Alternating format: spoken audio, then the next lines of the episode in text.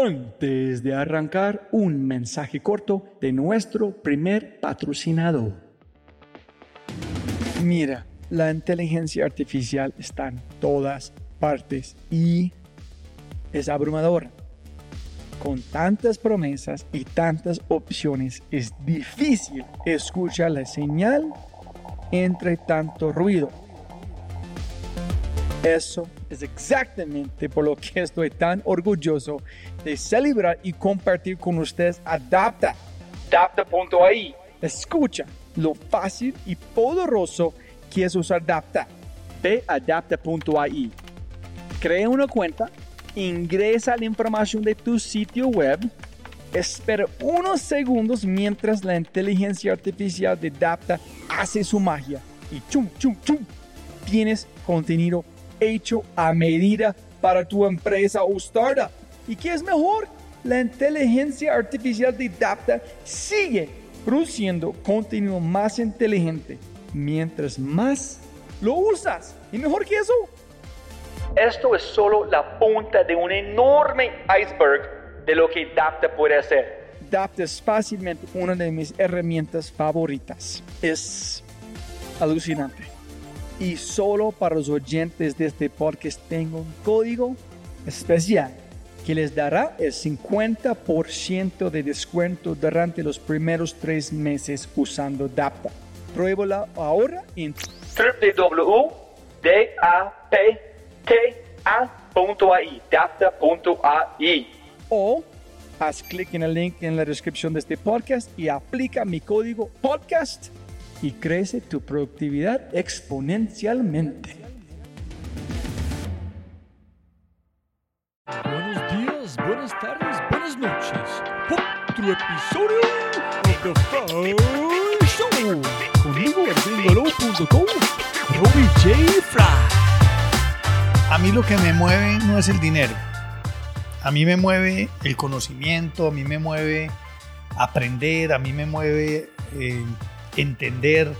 O sea, yo digo que a un profesional que nunca lo hayan echado, es un profesional que ojalá no lo coja después de los 50 que lo echen.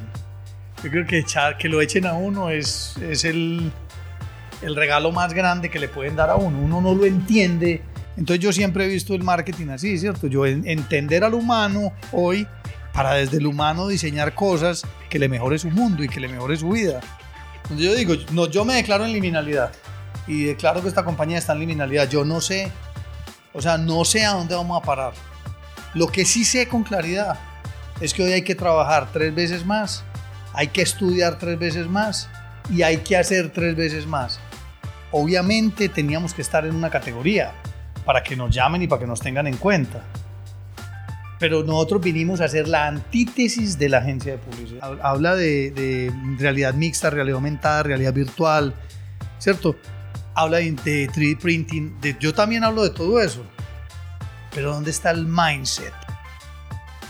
¿Dónde está la persona? O sea, ¿dónde está esa persona que realmente se transforma y es capaz de cambiar el sistema? Y son causas porque de alguna forma lo que están haciendo es hackeando el statu quo de un negocio que ha tenido toda la vida. Entonces la gente le gusta pegarse a esas causas. Entonces, como digo yo hoy, o tú te hackeas o te hackean.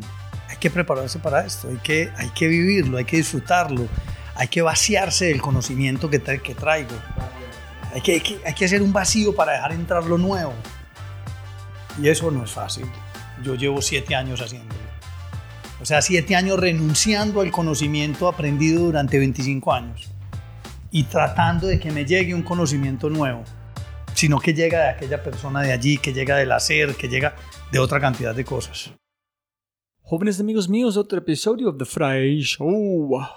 Conmigo, gringolo.co, Robbie G. Fry. Pero esta vez no es un episodio del Tor de la innovación, pero mucho más conectado con la creatividad esta vez es de publicidad, marketing con nombre brillante de agencia de publicidad, quote unquote.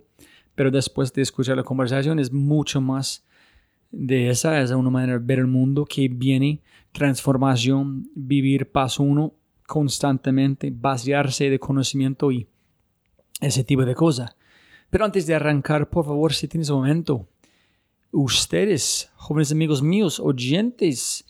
Eh, en este momento tenemos 130, nosotros tenemos, nosotros, 137 reseñas en iTunes. Mil gracias a toda la gente que han hecho. Comparte este podcast o los episodios que más le gusta con sus compañeros.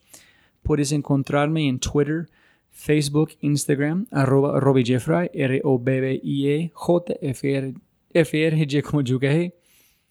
Todos los links, eh, las cuentas sociales de mis invitados están en la página de fryshow.com. También se puede inscribir en iTunes, en Spotify, etc. para recibir los podcasts inmediatamente después que yo publico los episodios. Y mil gracias a todos mis oyentes. Como siempre, un abrazo fuerte y vamos a arrancar con el show. Este episodio es, es espectacular. Demoramos un poquito para sacar una velocidad, una, una conversación que van más allá. Entonces, déjelo un poquito para um, tomar la velocidad necesaria porque vienen muchos, muchos hallazgos, muchas cosas diferentes y una manera como yo mencioné para ver el mundo distinto. Eh, mi invitado, Molo Villa, es uno de los pioneros en marketing en Colombia y LATAM y que hace es, es muy interesante. Entonces, con todo ese dicho, eh, es un placer presentar episodio número 91, el CEO de Básica sobre la liminalidad y rituales de paso con el brillante Molo Villa. Listo, Molo, siempre arrancamos de la misma manera, siempre se puede ganar más plata, pero no más tiempo, entonces muchísimas gracias por su tiempo de hoy. Gracias a ti, Robbie, por la invitación. Y para arrancar con aquí hoy en su oficina básica, castíganos quién es Molo Villa, cómo llegaste a este negocio y puedes arrancar desde cualquier punto, su juventud, en cualquier parte de su vida para la gente escuchando en otros países. ¿Quién es Molo? ¿En qué haces Molo? A ver, hombre, no. Molo Villa, me dicen Molo, mi padre me puso Mol, me decía Jaimolo y mi hermano no decía Jaimolo, sino que decía Molo y ahí nació el Molo Villa. Muy poca gente me conoce como Jaime Villa, ese es mi nombre. Eh, un poco de, de cómo llegué yo aquí pues mi madre tuvo mucha paciencia. Fueron siete colegios, tal vez ocho. Creo que tengo compañeros como de todos los colegios. Mm. Fueron em,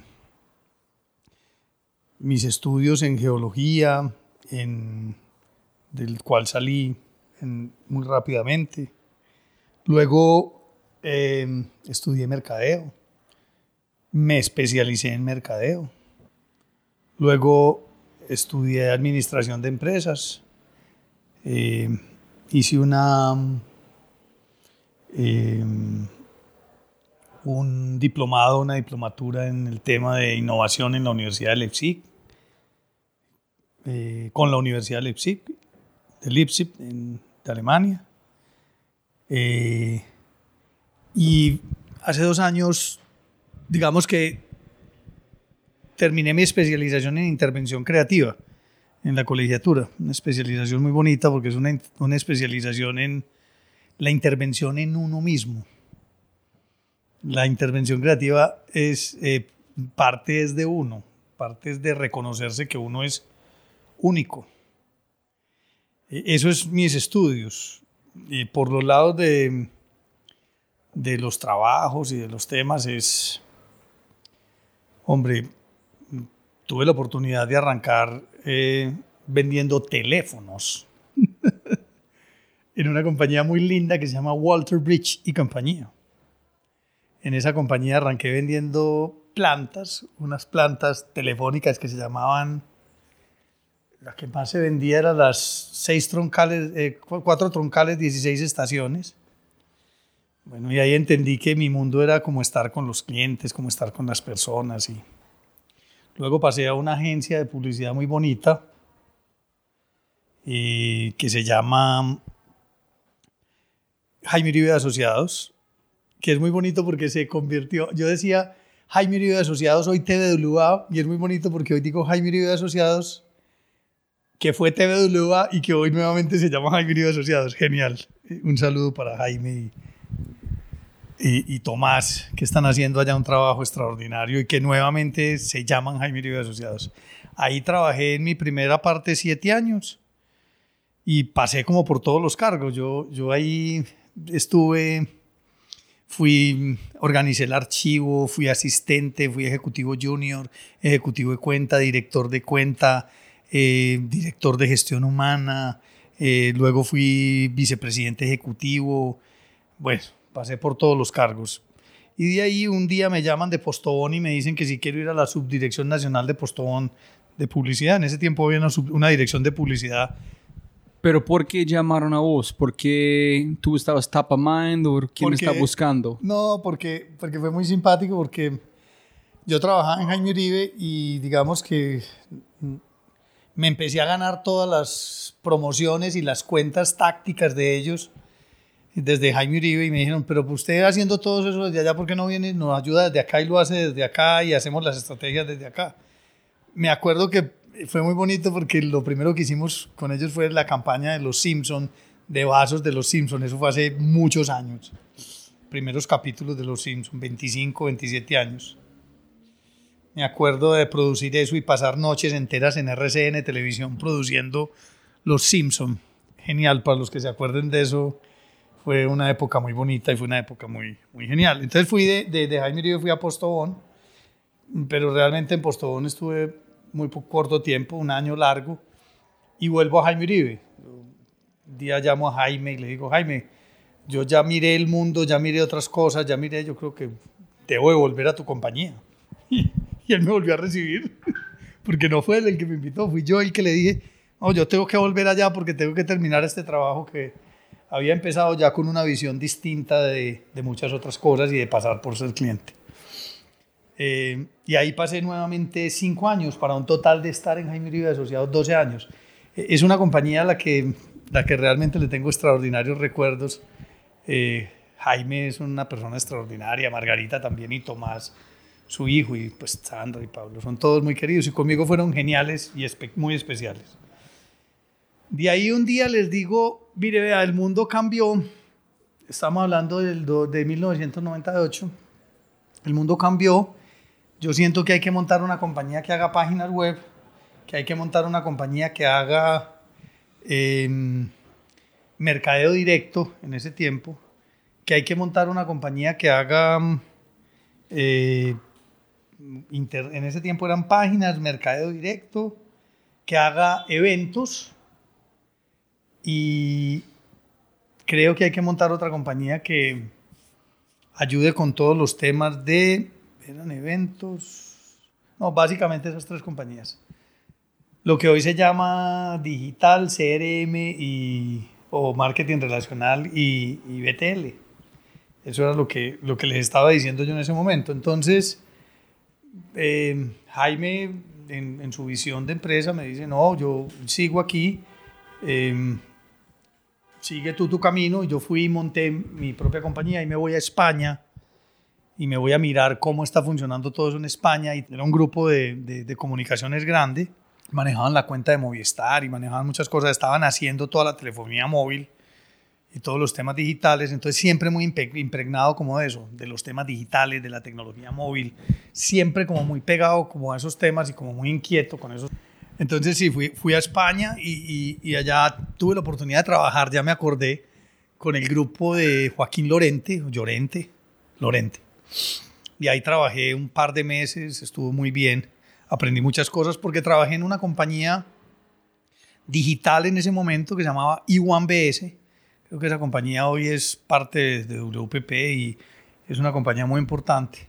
Ahí aprendí muchas cosas. Ahí aprendí muchos temas digitales y aprendí cómo se hacía. Y mientras tanto iba y hacía unos cursos a ESIC, que es una universidad en Pozuelo. Entonces pasé ahí como un tiempo muy, muy bacano porque fue después de trabajar tanto tiempo, salir a Europa, ver el mundo, poder trabajar en una empresa de lo que yo sabía y lo que yo hacía. Y además poder ir a una universidad que estaba enseñando comercio electrónico y CRM.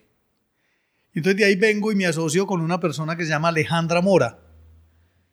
Alejandra, que también saludos y por ahí está oyendo. Alejandra Mora tenía una compañía muy linda que se llamaba BS Direct. Y entonces ella y yo montamos Iwan BS, montamos Iwan BS, que era, Iwan era, pues de alguna forma, todo lo que habíamos aprendido allá en, en España. Y digamos que era eh, traer toda esa metodología y todo eso que aprendí y juntarla con, lo otro, con los otros conocimientos. Y también eh, fue muy bonito porque Alejandra me permitió también ser dueño de BS Direct, lo que era su compañía, que era una compañía de mercado directo. Y era una compañía de mercado directo que en ese tiempo manejaba clientes muy importantes. Yo creo que Alejandra Mora fue la primera persona que habló de marketing directo en Colombia y de las primeras que hizo realmente programas de fidelización. Entonces ahí pasamos muy bueno porque eh, clientes como Alberto Mario Rincón y Sami Azud creyeron en nosotros en Carulla Vivero. Eso era primero Vivero y entonces nosotros hicimos la primera tarjeta, hicimos el primer club de fidelización con ellos, primer club de fidelización que hubo en Colombia, de un retail, lo hicimos con ellos y aprendimos muchísimas cosas. Yo, pues en ese tiempo Alberto Mario era un irresponsable, Alejandra también y yo también, porque estábamos inventando y aprendiendo, éramos muy irresponsables. ¿Pero fuiste a Europa en 98? Fui a Europa en el 2000. Yo me retiro, ah bueno, que eso es importante, yo me retiro de Jaime Uribe en el 2000 porque les digo, yo les digo, mire, yo voy a montar esto, entonces me voy en el 2000 a Europa, me voy ya retirado de Jaime Uribe Asociados y, y digamos que Em, vengo asociado con Alejandra Mora en su compañía de Mercadeo Directo para crear la unidad digital de esa compañía y lo llamamos el Grupo BS. Siempre estoy interesado con gente que han arrancado en esta época. ¿Cómo fue el clima en Colombia? Porque en las noventas fue nada de normal. y hablando con un hombre se llama Julio Correal, que trajo Guns N' Roses aquí a Colombia, hablando que ellos tuvieron que volar a Venezuela, comprar Gatorade, Jägermeister, porque nadie vendió esta cosa en Colombia. Entonces, cualquier cosa gringo que Guns N' Roses quieren, tiene que ir a Venezuela. Entonces, ustedes están arrancando con algo de mercadeo, pero en esta época de violencia, justo de la, la final parte. ¿Cómo fue? Esa es una muy buena pregunta, Roy, porque mira, el tema es tan eso que, bueno, primero que pues a mí me tocó toda la violencia. Yo creo que gran parte de mis amigos se fueron y, y unos volvieron, otros no volvieron, porque pues finalmente aquí era difícil vivir, había de todo, lo que ya tú sabes, que gracias a Dios hemos venido superando. Em, pero siempre este país, desde que yo nací, ha estado en crisis y ha estado con problemas. Pero el país ha sabido salir adelante, los empresarios han sido personas que han estado permanentemente apoyando y jalando la economía de este país. Los empresarios han sido un motor fundamental. Entonces, si bien aquí no se conseguían muchas cosas, había unos temas que eran precarios, el empresario colombiano siempre fue estudioso, siempre fue innovador, siempre le quiso traer a la sociedad los mejores productos y los mejores servicios. Y, de eso, digamos que vivíamos. Y entonces un día, nosotros en ese entorno tan complejo, porque la gente se iba del país, la gente estaba pensando en cerrar más bien que en abrir empresas. Nosotros estábamos abriendo ese día y me acuerdo perfectamente porque hice una invitación a los clientes del Club Campestre y entonces invitamos varios clientes para lanzar y ese mismo día eh, Clinton anuncia la burbuja de Internet y nosotros lanzando una compañía digital. fue, muy, fue una época muy bonita porque fue una época donde juntos, pues eh, las compañías de ese entonces eran Terra, UOL, La Ciudad, eh, eran iNetworks, personajes como Juan Carlos Samper, o sea, era, era, muy, era extraordinario porque era, era, era un descubrir muchas cosas que muy poquito sabíamos que era lo que estaba pasando. Eso después lo llamaron Internet 1.0, ¿cierto? O Web 1.0. Pero ahí en ese, en ese tema hicimos una compañía muy bonita. Alejandra Paulo Carvajal, que fue la primera vez que me asocio con él. Pablo Carvajal eh, estaba trabajando en, una compañía también muy bonita que era un ISP que se llamaba Geonet. Y lo invito a Pablo a que nos asociáramos en, en, en BS y Pablo se asocia. Y toda esta cosa era para decirle a Alejandra y al grupo BS, del cual ya, yo ya era parte, que lo que había que hacer era una compañía multinacional. Lo que teníamos que hacer coger todas estas capacidades que habíamos desarrollado para convertirlas en una capacidad regional y en una metodología regional. Y entonces, eh, un día, esto es también una anécdota simpática, muy, muy chévere, porque un día sentado en, en la Candelaria, eso era la Candelaria, no era ni que era Pomona, era la Candelaria de San Lucas, eh, pasa un personaje, porque es un personaje, pasa un personaje de la comunicación, el marketing, de la publicidad latinoamericano, que se llama Michel Arnau. Y entonces yo estaba sentado en una silla y me dice, Molo, ¿qué haces? Y yo le digo, nada, montando compañía. Y yo, sí, eso sé. ¿Por qué no hablamos? Y le dije, hablemos. Y arrancamos a hablar ese día y terminamos en una fiesta hasta el otro día. Hablamos 10 días seguidos y en 15 días habíamos hecho un negocio con DDB, donde la marca Tribal y la marca Rap, nosotros hacíamos, entrábamos a ser parte de ello. En Tribal hicimos, entramos a ser parte, éramos Andrea, Rodrigo, Pablo Carvajal y yo, y en Rap Collins estaba eh, Ana María, que estaba en Bogotá, eh, y estaba Alejandra y las socias de Aleja. Hicimos un grupo muy bonito y trabajamos muy bonito en DDB. Yo, yo le hice una apuesta a Michel en DDB en ese entonces y le dije, mire, en dos años la facturación de DDB, el 50% de la facturación viene de estas compañías en dos años. Pero lo más bonito puede ser es que el 40 o 50% también de la utilidad le venga de estas compañías. Y eso fue pasando paulatinamente, pues. Hoy Rap Collins es una compañía gigantesca en Colombia y tiene otras unidades de negocio como, eh, bueno, no sé, eso ha cambiado de nombre, ha cambiado mucho. Y Tribal pues se fusiona con DDB y creo que DDB pierde una oportunidad muy grande con Tribal porque Tribal era una compañía muy linda digital de verdad, con esencia digital, con alma digital. Y, y a EDB le cuesta, como a todas las agencias, ir hacia allá y ese era eh, como el, si uno le pusiera como el camino más rápido para una compañía, era DDB irse por Tribal. Ahí me retiro porque mm, yo le vendo el negocio a, a los socios, a los socios les vendo el negocio. Y mm, y me voy a la gerencia de marketing de Conavi. La abejita Conavi. Pero estabas en su propio negocio, su propio mundo, donde tú tienes control en un sentido para trabajar para alguien más, en regalar control, en trabajar para alguien más. Sí. ¿Por qué renunciaste? Por mucha gente después de ser su propio jefe, no pueden mover al mundo cuando tiene que contestar a alguien más. De acuerdo, Robbie. El, el tema es muy sencillo. Nunca es sencillo, siempre es sencillo. pero, pero el tema es muy, muy sencillo y muy bonito en un sentido y es, miren, a mí lo que me mueve no es el dinero.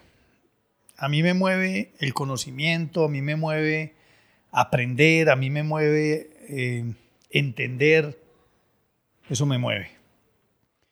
Y en ese momento Conavi estaba en un proceso de transformación. ¿En qué es Avi para la gente escuchando en otros lugares? ¿En qué, en qué año? No, ¿qué es exactamente? ¿Qué tipo de...? Aconavi era un banco hipotecario que se estaba transformando en un banco comercial, en un banco integral, con banca hipotecaria, con todo.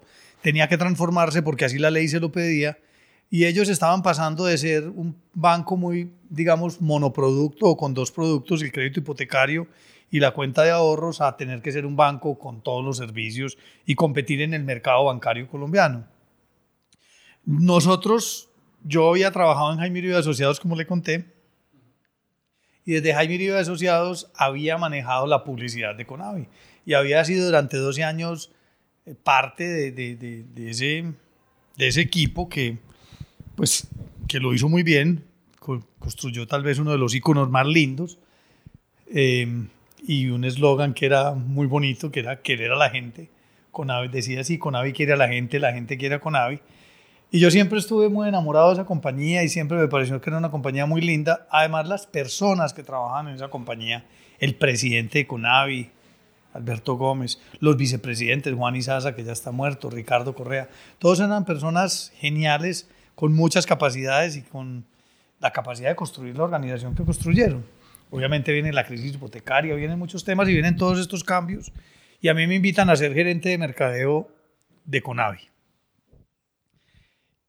Y esa invitación tenía un tema muy bonito que era la decisión por la cual me fui, que era, tenía tres años contratados o dos años contratados de consultoría ya con Accenture. Que Accenture para mí en ese momento era, pues High Performance Delivery era la compañía que más sabía de marketing, la que más sabía de, de marketing de performance para ese momento tenía incluso una unidad muy importante de scientific marketing y, digamos que para mí fue muy importante llegar, entender el mundo de los consultores, de la consultoría, además entender las metodologías sobre las cuales trabajaba Accenture, porque son unas metodologías que hoy, hoy me imagino que las han cambiado mucho y que han avanzado, pero que hoy siguen siendo unas metodologías muy avanzadas. Yo tuve la oportunidad en Conavi, eh, Robbie, de, de trabajar en muchas cosas. Mire, yo tuve la oportunidad de trabajar en los modelos de segmentación. Hicimos toda la segmentación del Banco Conavi en ese momento ya. Eran 5 millones de clientes, hicimos un modelo de segmentación muy bonito que fue un conjoint analysis, nos salió una cosa extraordinaria, nos salieron los segmentos de la banca privada, de la banca empresas, de la banca personas, o sea, perdón, de la banca personas y la banca empresas, y dividió cada uno en sus segmentos. Pero adicionalmente nos salieron los índices de profundización de producto, nos salieron los escenarios de venta cruzada, trabajamos en el desarrollo de propuestas nuevas de valor para cada segmento, trabajamos en los canales que teníamos que diseñar para llegarle a esos clientes o a esos segmentos. Entonces era el segmento, la propuesta de valor, el canal por el que íbamos a llegar. Y encima de todo eso, la comunicación y las campañas. O sea que era un marketing demasiado contemporáneo. Entonces estoy hablando del 2000, sería que 2004, tal vez. Eh, y eso sigue siendo muy contemporáneo, o sea, entender un segmento, desarrollar la oferta de valor, de ahí desarrollar el canal y luego las campañas y los modelos de generación de demanda. Entonces aprendí muchísimo Accenture. Con Accenture yo digo que hice un MBA, el berraco, porque viajé además por todas partes del mundo, conociendo bancos, conociendo empresas de marketing, conociendo compañías que se dedicaban a hacer marketing. Entonces fue una... Tú hiciste este. Sí. En cuando hiciste este, ¿qué observaste?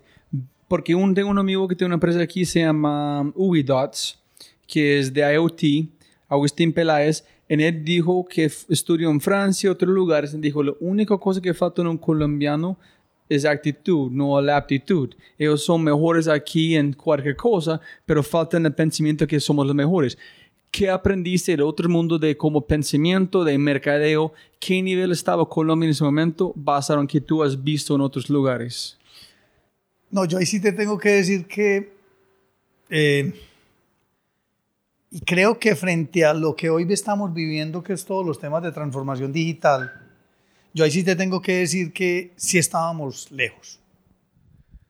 Estábamos lejos por el uso de la tecnología, estábamos lejos por la comprensión de la tecnología, estábamos lejos por las aplicaciones. Eh, no es un secreto, pero la banca, la banca pues, nace con unos sistemas operativos rígidos, muy seguros, muy fiables, muy estables, pero eso mismo no le permite innovar ni avanzar a la velocidad como tienen que avanzar los otros. Muchos de esos legacy systems, muchos de esos sistemas, para no hablar de marcas, pues aquí siguen hoy vigentes en, como siendo parte de los core de los bancos. Cuando uno iba y miraba un banco como eh, se llamaba Bankinter en España, te estoy hablando del 2000, un banco con unos modelos de segmentación extraordinarios, un banco eh, donde el cliente incluso era compensado por no usar la oficina, el cliente era compensado por, eh, no, por no gastarse más del cupo que tenía que gastarse, era compensado por usar su cupo y no dejar en inventario ese cupo para el banco. Eh, digamos que eh, yo sí creo que el gap era gigante, o sea, yo pude estar con los 20 bancos más importantes en un evento San Paul de Van, creo que se llamaba.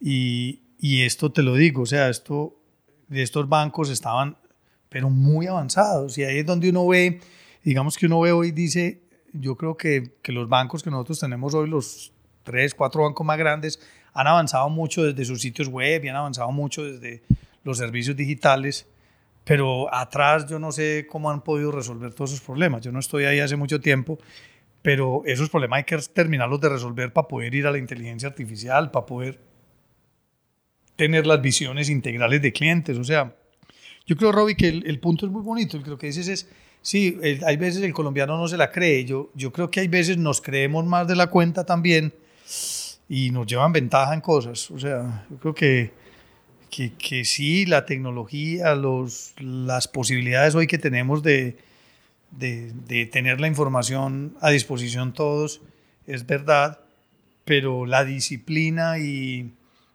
digamos, la capacidad de hacer las cosas, no de decirlas, sino dejar de filosofar y de ser thinkers y volvernos doers. Yo creo que eso es fundamental y, yo eso sí lo vi en la banca en otras partes. Yo vi, también vi cosas muy atrasadas, más atrasadas que Colombia. E, en los temas digitales, en los temas de página web, Colombia ha tenido un liderazgo y lo, lo tenía y se le reconocía incluso en esos foros donde yo estaba, se le reconocía a Conavi. Y en sistemas de pago se le reconocía. Conavi hizo, pues trajo el primer cajero, montó el primer post de, de, de, tarjeta. Pero cuando tú estás viajando, en viste de cosas, en, ¿no sentiste impotente cuando llegaste y dijo, yo, este banco dice, este podemos hacerlo? En la gente, pero, pero, pero... No, lo que pasa es que la transformación valía 40 millones de dólares. Entonces, yo creo que ahí pues ya viene la fusión y ya viene la fusión con viene la fusión con Bancolombia, con Avi y Corfinsura, eh, una fusión que eh, además de exitosa y de bien manejada, creo que tiene el resultado que tiene hoy, innegable. Esa fusión había que hacerla dolorosa en su momento, yo creo que muy dolorosa de pronto yo no hubiera eh, matado las marcas, yo de pronto hubiera dejado la marca Conavi para la banca masiva y hubiera dejado, eh, que era parte de mi recomendación, seguramente por eso me fui de la, por eso me fui de la fusión. Em, pero era, yo creo que la marca Conavi se comportaba muy bien con esa audiencia de banca masiva y con la audiencia de oficinas y de la gente que tenía, se comportaba muy bien y era una marca muy querida. Entonces, ahí en Conavi estuve un tiempo hasta que llega la fusión. ¿Cuánto tiempo? No me acuerdo, serían tres años. ¿Tres años largos? Sí, tres añitos, algo así. Pero ahí lo bacano fue que aprendí mucho, viajé mucho, aprendí mucho, conocí muchas cosas del mundo, me di cuenta de los gaps que había entre el mundo y que aquí no estaba todo resuelto y que habían oportunidades. Y me echaron, por primera vez me echaron de una compañía. ¿En serio? Sí, ¿En qué, ¿En qué razón? ¿En cómo fue la conversación? No, la conversación fue muy sencilla. Eh, el presidente del banco me dijo, mira, tú no estás para, para estar en Bancolombia. Y yo, perfecto, pues me puse a llorar. ¿Qué más hacía? Porque aquel que no hayan echado no sabe qué se siente cuando lo echan. O sea, yo digo que a un profesional que nunca lo hayan echado es un profesional que ojalá no lo coja después de los 50 que lo echen. Yo creo que echar, que lo echen a uno es, es el, el regalo más grande que le pueden dar a uno. Uno no lo entiende. Yo no entendía si los métodos de nosotros habían quedado, si todo lo que nosotros estábamos haciendo iba por el camino. Yo no lo entendía. Yo después entendí que eh, no, yo, no es, yo no era la persona para el momento que, que, estaba el banco y para la fusión que iban a hacer. Yo no era. Y cuando uno entiende eso, dice, siquiera no me dejaron, le dieron la oportunidad a otro y yo me di oportunidades de hacer otras cosas, porque eso fue genial. O sea, eh, sí, eso fue extraordinario. mis amigos tal vez dicen que, que yo soy suertudo. Yo digo que yo estudio y trabajo con bastante, pues. Esa es la diferencia entre la suerte y trabajar con ahínco, con ganas, con perseverancia, siendo definido en sus temas. Que hay veces a la gente no le gusta que tú seas definido y que tú digas las cosas que hay que decirlas, porque todo el mundo quiere que todo esté súper bien, pero las cosas no están bien. Entonces a mí me enseñó mucho. Mire, Roy, que yo, ¿usted lo han echado? ¿De algún lado no? Sí. Yo pienso que es, no sé quién dijo, es, es como buena suerte es cuando su trabajo duro en una oportunidad cruzan en el mismo momento. Ese es, es, buena suerte. No hay nada de suerte de verdad. Es como probabilidad al estar en el universo. Entonces. ¿De dónde lo han echado? No me, no me ha respondido. Uy, en muchos lugares. ¿Ah, sí? Sí, claro. Porque yo siempre estaba como... Yo siempre quito Robbie porque yo pregunto muchas preguntas, porque yo siempre pensé que tengo una mejor manera de hacerlo. Entonces yo peleo, está peleando con el jefe, siempre, ¿por qué no hacemos este? Como no, lavando carros, eh, una parque de diversión acuático, mesero tres veces. no, yo tenía más de 30 trabajos de mi vida, de verdad. Entonces, para mí es normal. Sí, siempre para preguntar muchas preguntas en pelear contra el sistema. En ahorita este podcast es sobre preguntas. Yo creo que yo creo que yo creo que parte de lo que me pasa a mí cuando me echan es por es por eso, pues, porque pregunto más de la cuenta, porque probablemente soy estoy un poco pues me gusta cuestionarme los, los porqués de las cosas, no simplemente asumirlo y, y ya, sino, hey, pero ¿por qué? Vení, yo quiero entender, yo quiero aprender o saber más un poco. Y yo creo que no estaba para el banco, o sea que yo, yo recibí con mucho dolor, porque quien diga que no, o sea, quien lo hayan echado y no diga que no le importa, yo creo que está loco porque le pega al ego, le pega al orgullo, le pega a uno en todas partes, le pega a uno en las huevas. O sea, esa es, la, la, mejor definición, Robbie. O sea, pero la peor parte es la, es la parte antes de la conversación que tú sabes viene. Claro. Con ellos finalmente dicen, sabe, ah, ok, listo. Uno sabe para dónde va. Sí. O sea, a mí cuando me llama el presidente en ese momento del banco y me dice Mira, Jaime, eh, no, no, no me llama. mi secretaria me dice, usted tiene una cita a tal hora en Bancolombia con la presidencia. Y yo digo, ay, María, ya sé para dónde voy. Entonces, nada, e, es bonito porque yo salgo, la presidencia de Bancolombia era en el centro de Medellín, y yo salgo y me siento ahí en el Parque de Río, me siento en una banca y digo, ya no, ya no tengo nada, ya no soy el profesional, ya no soy, porque uno piensa que pierde todo, o sea, y yo me senté en esa banca y dije, ah, yo soy como cualquier ser humano y es que la realidad es que uno es como cualquier ser humano. Lo que pasa es que en un banco, en una corporación, uno se va creyendo que, tú eres el título. Claro, y que, no, y que, uno, y que uno es como más que alguien, ¿no? Uno simplemente es un ser humano como otro, de puta, nos bañamos, eh, olemos maluco, todas las cosas. Entonces, entonces, no, yo creo que la echada fue fundamental.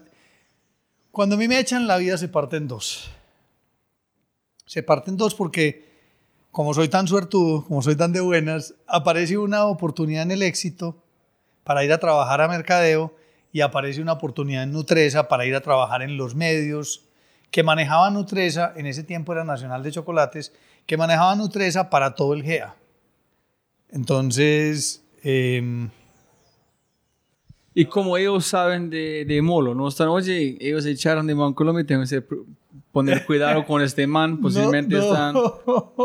Por el contrario, yo eso se lo debo al presidente de Bancolombia en ese momento, que fue extraordinario conmigo en ese sentido, y a muchas otras personas, seguramente la Junta de Conavi y el mismo presidente de Conavi y los vicepresidentes, que me apoyaron mucho, o sea, todo el mundo me apoyó mucho y, y, y lo que de alguna forma yo sentía era que me estaban era ayudando a que pasara a otra compañía y a otros temas. Ya la decisión era mía, yo ya tenía en ese momento tal vez tres ofertas, había una oferta en protección y me senté con el presidente de protección en su momento para la gerencia de marketing, había una oferta en protección del fondo de pensiones. ¿Y tú trabajaste con Juan Carlos Mora en este momento? Porque él estaba ya hace ah, como claro, 25 años. A mí me tocó Juan Carlos Mora eh, él, era, él trabajaba como vicepresidente de banca de inversión en, en Corfinsura. Me tocó él en la fusión. Eh, en otro podcast te cuento esa historia que es muy bonita, no en este. Pero me toca él y, es siempre una persona, pues, un, muy buen ser humano, extraordinario. De verdad. Eh, es un, muy buen ser humano. pero volviendo como al punto... Entre éxito en los dos mundos. Entonces estaba protección, que es el fondo de pensiones. Eh, y también tengo que agradecerle mucho al presidente de Protección en su momento, Mauricio, porque él me dice, Molo, es que yo creo que vos para esto no sos. Y yo dije, Mauricio, usted toda la razón. Yo tengo que hacer otras cosas. Se lo agradezco mucho porque él, de una manera muy sensata, me dijo, ahí está el puesto. Si usted quiere, hacemos el proceso, hacemos todo. Pero yo creo, yo creo que vos tenés otros caminos y otras cosas. Pero tú sabías que sigues con mercadeo, sin embargo. Sí, sí, sí. Yo seguía con mercadeo. Seguía ¿Por con- qué es, qué es de mercadeo que, que están tocando su fibra? Porque hay mucha gente como yo, han probado un montón de cosas como pinball para llegar a alguna cosa. Hay otra gente que encuentran algo y están afilando, afilando, afilando Yo creo, constantemente. que todo, yo creo que todo arranca, Robbie, tal vez con... Yo arranco a estudiar geología por la necesidad de investigar. A mí me ha gustado investigar, investigar, investigar. Y eso siempre lo he hecho. Entonces yo investigo de muchas formas. Hoy en Básica tenemos un área que se llama el Human Lab, que se dedica a la investigación. Ahorita cuando terminemos la historia, allá llegaremos seguramente. Pero, pero la investigación ha sido parte fundamental de mi vida, porque yo creo que sin investigar y sin descubrir, no hay nada, porque el, mundo se vuelve plano. Pero cuando uno va y se asoma y trata de entender, claro que después de que uno lee El Cisne Negro se da cuenta que, que para qué va a investigar si lo predecible es, es bot. Pues no, lo predecible no funciona. O sea, Sí, no existe. Lo impredecible cambia todo. Entonces, pero bueno, no importa. E- El punto aquí es como, el punto es, la investigación ha sido fundamental. Entonces, de la investigación yo llegué a la geología porque quería investigar, entender, pero no era lo mío, pues me daba muy duro la química, fue pucha, me daba durísimo la química. Muchas cosas. Y, y el punto tal vez era, fui al marketing y a estudiar marketing porque había que investigar al consumidor. Ah, entonces yo llegué al marketing por la investigación y por el entendimiento del consumidor y me leo el primer libro de investigación del consumidor y empiezo a entender un poco de estadística, ve esto qué tan interesante, no sé qué. Entonces empiezo a entender que desde la investigación salen muchas cosas y, y cuando leo que y cuando leo que la investigación me permite desarrollar cosas, ahí lo empiezo a conectar con lo que me gusta a mí, que es investigar para desarrollar algo, para que ese algo transforme algo. Entonces yo siempre he visto el marketing así, ¿cierto? Yo en- entender al humano hoy para desde el humano diseñar cosas que le mejore su mundo y que le mejore su vida. Entonces eh, hice, hice pues toda la, la carrera en marketing, estudié marketing y digamos que toda mi carrera ha estado siempre ahí, he estado muy enfocado y, he sido siempre muy metido como en unos campos, ¿cierto? Entonces el CRM es un campo en el que he estado muy metido, la marca y el tema de branding, entonces ahí siempre están los autores y ahí siempre, desde que arranca Marta Roger y Don Peppers con Marketing One to One, entonces en todo el tema de CRM y mercadeo uno a uno, eh, de- después con David Acker y todos los temas, antes con David Acker y todos los temas de marca, Philip Kotler y Philip Kotler y William Stanton. Entonces, digamos que el marketing 3.0 de él. Y entonces siempre he estado es ahí pegado con las, digamos, los temas, pero también viendo cómo todos esos temas, también entonces de ahí salto a la estrategia. Entonces empieza uno a ver a Porter, empieza uno a ver a, a Lambin y empieza uno a ver a otra cantidad de autores que, que empiezan a dejarme a mí ahí en ese tema y un día empiezo a sentir que eso no funciona, que ahorita le voy a decir de eso, para poder terminar el cuento. Porque el cuento va en que ni me voy a protección, ni me voy al éxito y me voy a, al, me- Chocolates. Me, voy a chocolates. que ¿Por es- qué? y, y es extraño ¿Aprender? porque sí, porque era ir a la dirección de medios, porque era el cargo que había, no era una dirección de mercadeo, sino que era la dirección de medios. Y yo dije, eh, como que tan interesante esto, puede ser una cosa interesante y distinta. El caso es que en ese momento eh, el presidente de- de- de- del Grupo Nutresa o de- del Grupo Nacional de Chocolate en su momento, eh, una persona extraordinaria, y de pronto vio en mí que yo podía resolver un problema en una compañía o que podía ir a otra compañía y así fue y, así fue como llego a Nueva Venta. Entonces yo paso por chocolates realmente un año, ocho meses, un año y de ahí salto a la gerencia general de Nueva Venta. Y ese es mi primer ejercicio integral de estrategia, gerencia, completico, ya completico. Digamos que en Jaime Uribe Asociados había hecho un ejercicio un poco integral, pero digamos que aquí ya ¿En qué fue Nueva Venta exactamente para gente escuchando? ¿Qué es? Nueva Venta es una compañía hermosa, es la compañía de venta directa del, del grupo Nutresa. Es una compañía que tiene un canal de venta directa, una venta plana muy bonita. Tendrá hoy 150 mil empresarias vendiendo como Avon y como Jambal, pero no en, no en un modelo binario o en un modelo como el de ellos, sino en un modelo de plana. No sé, pues hasta donde yo sé es plana. Puede que lo hayan cambiado. Eh, tal vez el canal más bonito, más bonito y para el que trabajé con mucho gusto, que fue el canal de, de la venta al paso y del vending machine. Entender el on the go, entender la, la, ubicación de la máquina, entender la tecnología de la máquina. Eso es un mundo extraordinario porque es un pequeño retail electrónico, pero que tiene humanos porque hay que surtirlo, hay que arreglarlo, no se puede dañar, compite con el tendero, es, es una cosa muy bonita. Entonces esa compañía, pues en ese momento tenía eh, esos dos canales, yo trabajé para esos dos canales, construimos muchas cosas muy bonitas y digamos que nos faltaba el canal digital, también ahí tuve la, la frustración de que nunca pudo salir el tema digital de... Nunca lo pude hacer, el tema de venta de alimentos a través de, a través de internet. Entonces ahí en Nueva Venta también estuve otro par de años, dos años y medio, dos años largos. Y me invita una familia también muy bonita, me invita a que los acompañe en su compañía como vicepresidente ejecutivo eh, que es la familia del Corral y me invitan a cadena. Y entonces ahí estoy en cadena durante, durante también dos años largos, dos años y medio largos. Y ahí ya dije, y yo me cuestioné mucho, muchas cosas, siempre me cuestiono cosas y esta es la hora de volver. Entonces, ¿de volver a dónde? ¿Y de volver a qué? Entonces, pues, espera. tuviste, sentiste algo, tengo que volver, regresar a algo. Sentiste algo adentro que tengo que devolverme, regresar, pero no sabía exactamente qué fue este punto, esta dirección, ni en qué mapa, en cómo encontrarlo. Solamente sentiste algo. Lo que pasa es que en mi primer emprendimiento, que fue con Alejandra Mora y con Andrea Arnau y con Michel y con todos ellos, eh, fue un emprendimiento más donde yo tenía todo el equipo financiero, todo el equipo legal, y entonces era muy fácil porque uno se dedicaba a lo de uno y todo el mundo hacía todo lo otro. Y digamos que ese emprendimiento no era el mío, ese era el de Michel Arnao, que es un gran emprendedor de este país y que creó tal vez la DDB más bonita de América Latina, para mi gusto. La DDB más linda de América Latina la creó Michel Arnau. Y yo fui parte de ese principio y de un tiempo que estuve ahí en esa creación. Em, él es un wizard, así lo llaman en DD, él es un wizard. Y, y, digamos que, pero ese era el emprendimiento de él. A mí me faltaba el mío.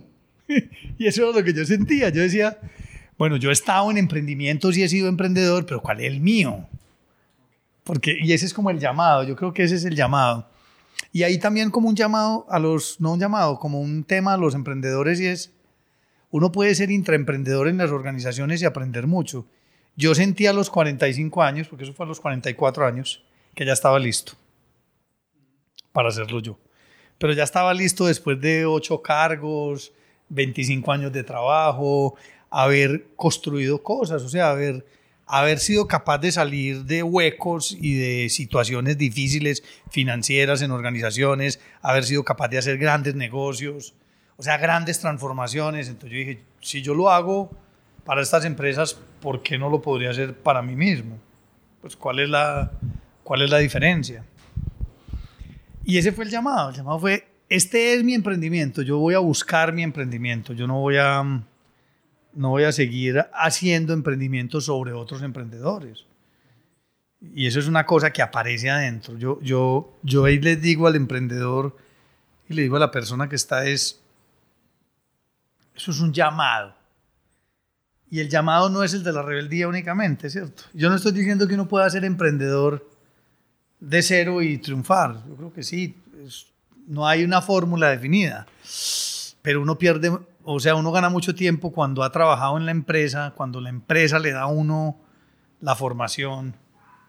Eh, seguramente aquí nos equivocaremos mucho, pero esta compañía, esta compañía que, en la que estamos hoy, esta compañía tiene todo en regla.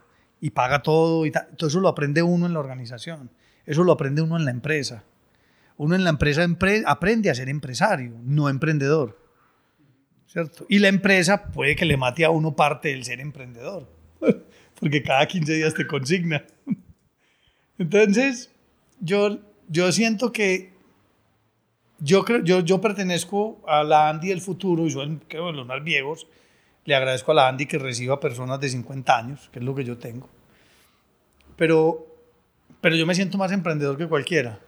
A mí lo único que me falta es un poquito de Python y de Angular para poder desarrollar y poder hacer cosas y pegar cosas y eso que ya estoy estudiando. Es lo, lo único que me falta, es, es poder desarrollar, es poder, es poder Hacer. hacer, no pensar sino hacer. Es, es lo único que me, eso es lo único que me está faltando porque en este mundo pues del emprendimiento creo que ese es el, ese es el punto. Entonces, eh, nada, yo sentí ese llamado. Eso es un llamado, yo lo sentí. Bueno, llegó mi momento. ¿En qué hiciste? Y entonces y me retiré.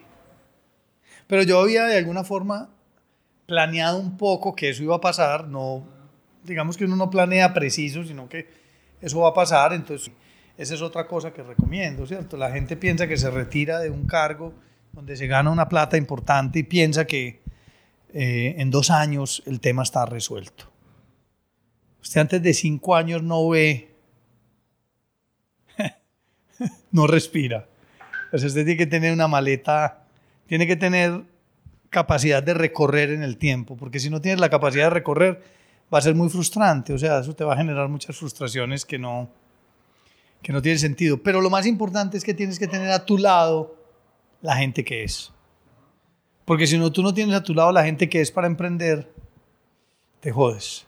Porque lo más seguro es tener la quincena, ¿cierto? Tener el salario quincenal. Tú tienes que tener a tu lado la gente que te apoya, la gente que te dice si lo vas a hacer, si... Porque si, si alguien llega a decirte, no, ¿para qué lo vas a hacer? Yo tuve un amigo, eh, pues, no sé si afortunado o desafortunado, pero me decía, pero fue acaba de montar una agencia de publicidad. O sea, me dijo eso, una agencia de publicidad, si las agencias de publicidad son de, de las grandes multinacionales, de todo el tema. Tal vez lo que ese amigo no sabía era que la publicidad como la conocimos iba a acabar y que eso iba a dejar de existir y que las agencias de publicidad como las conocimos se van a acabar, Rob, y cada vez están más desprestigiadas, deterioradas, todo eso está pasando. Entonces, eh, y pues si se sigue luchando por ganarse los canes y ganarse los premios y ganarse todo eso, no le interesa a nadie, solamente a ellos. Pues y a Canes, que seguramente tiene un negocio muy grande con las agencias para, pues, para sacar plata de ahí, que eso está muy bien, yo no lo critico, pero, pero no es el mundo que yo veía y ahí empecé a ver que había una gran oportunidad, porque yo creo que las centrales de medios, eh, pues como son hoy, van a desaparecer. Creo que las agencias como son hoy van a desaparecer. Porque finalmente si mi modelo de generación de valor es hacer un buen ejercicio de branding, ¿cierto? O hacer un buen ejercicio de investigación y hacer un buen ejercicio de compra, eh, pero sale de uno y sale Ara y sale Justibueno y la marca pierde participación y no gana y la preferencia se va de un lado para otro, entonces esos modelos, ¿a dónde están? ¿A dónde están generando el valor, cierto? Las primas de marca, los ejercicios de capital de marca, eh, la forma como se compran los medios hoy. Para mí todo eso va a cambiar y va a cambiar muchísimo, pero muchísimo. O sea, eh, realmente ya cambió. Lo que pasa es que en nuestro país apenas está empezando a ver ese tema. Pero ¿dónde, dónde lo ves esas cosas pasando? Por ejemplo, yo estaba leyendo un, y una cosa ficción pensando como un AI van a llegar a este punto. Es, es como pasó con eh, la cosa con, ¿cómo se llama esta empresa? Con Facebook y... Cambridge Analytica.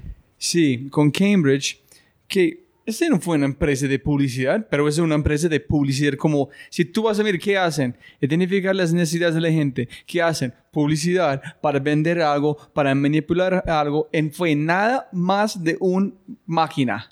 En gente diciendo, medir este, medir este, o qué dice, tomamos este. No fue una gente como Ogilvy o algo allá, fue una gente como científicos. Ese es donde van las cosas. Allá va todo. Entonces, lo acabas de decir tú, no, no, fui, no fui yo el que lo dije. Yo creo que vivir del branding es muy complejo. O sea, porque cada vez hay gente que es capaz de hacer un buen planteamiento filosófico de lo que es una marca. Entren a, entren a Google, bajen el toolkit de, de, de- de un propósito masivo de transformación en MTP, búscalo, cómo construir un propósito, cómo conectar eso con los 19 objetivos eh, mundiales, ¿cierto? Cómo conectarlo con la transformación y con el propósito de tu vida. Eso lo puede hacer cualquiera, o sea, cualquiera puede hacer eso hoy, no, ne- no necesito grandes metodologías como si estaban en el 80, el 90 y principios del 2000, esas grandes metodologías. Y sobre ese anclaje están parados las agencias. Eh, yo no voy a decir que las agencias hayan, no hayan evolucionado en los temas de analítica, claro que han evolucionado mucho. Y creo que las centrales van para allá. Pero el punto es que el cliente y los clientes cada vez más hacen procesos internos donde cada vez, cada vez menos o cada vez más necesitan menos una agencia.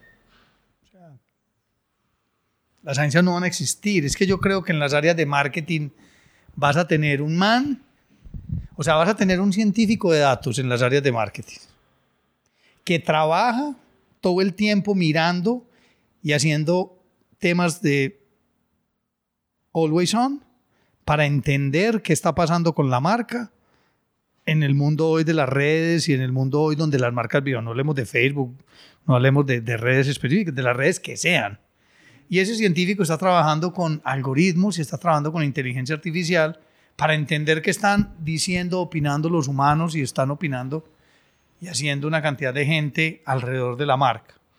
Y al lado de ese científico tiene un man de contenido que dice, la máquina, el robot dijo que están diciendo esto, están haciendo esto y este man lo pone en un contenido, puede ser un video, puede ser un podcast, puede ser un videoblog, puede ser un post, puede ser una foto o simplemente puede ser un tweet. Ya. ¿Para qué necesitas tú una agencia para que te haga eso? O sea, yo, no, yo no creo que ahí esté el valor, Robbie. Entonces yo creo que las agencias digitales, yo, yo no sé si lo has visto, no sé si lo has visto, pero los, los traders desaparecieron en el mundo. O sea, eh, tú ves pisos vacíos de espacios donde estaba la gente haciendo intraday o tradereando temas. ¿Por qué? Porque las máquinas hoy predicen mejor que el ser humano. Entonces la pregunta es, yo creo que hay muchas labores que hace la agencia hoy que rápidamente van a ser sustituidas, pero rápidamente.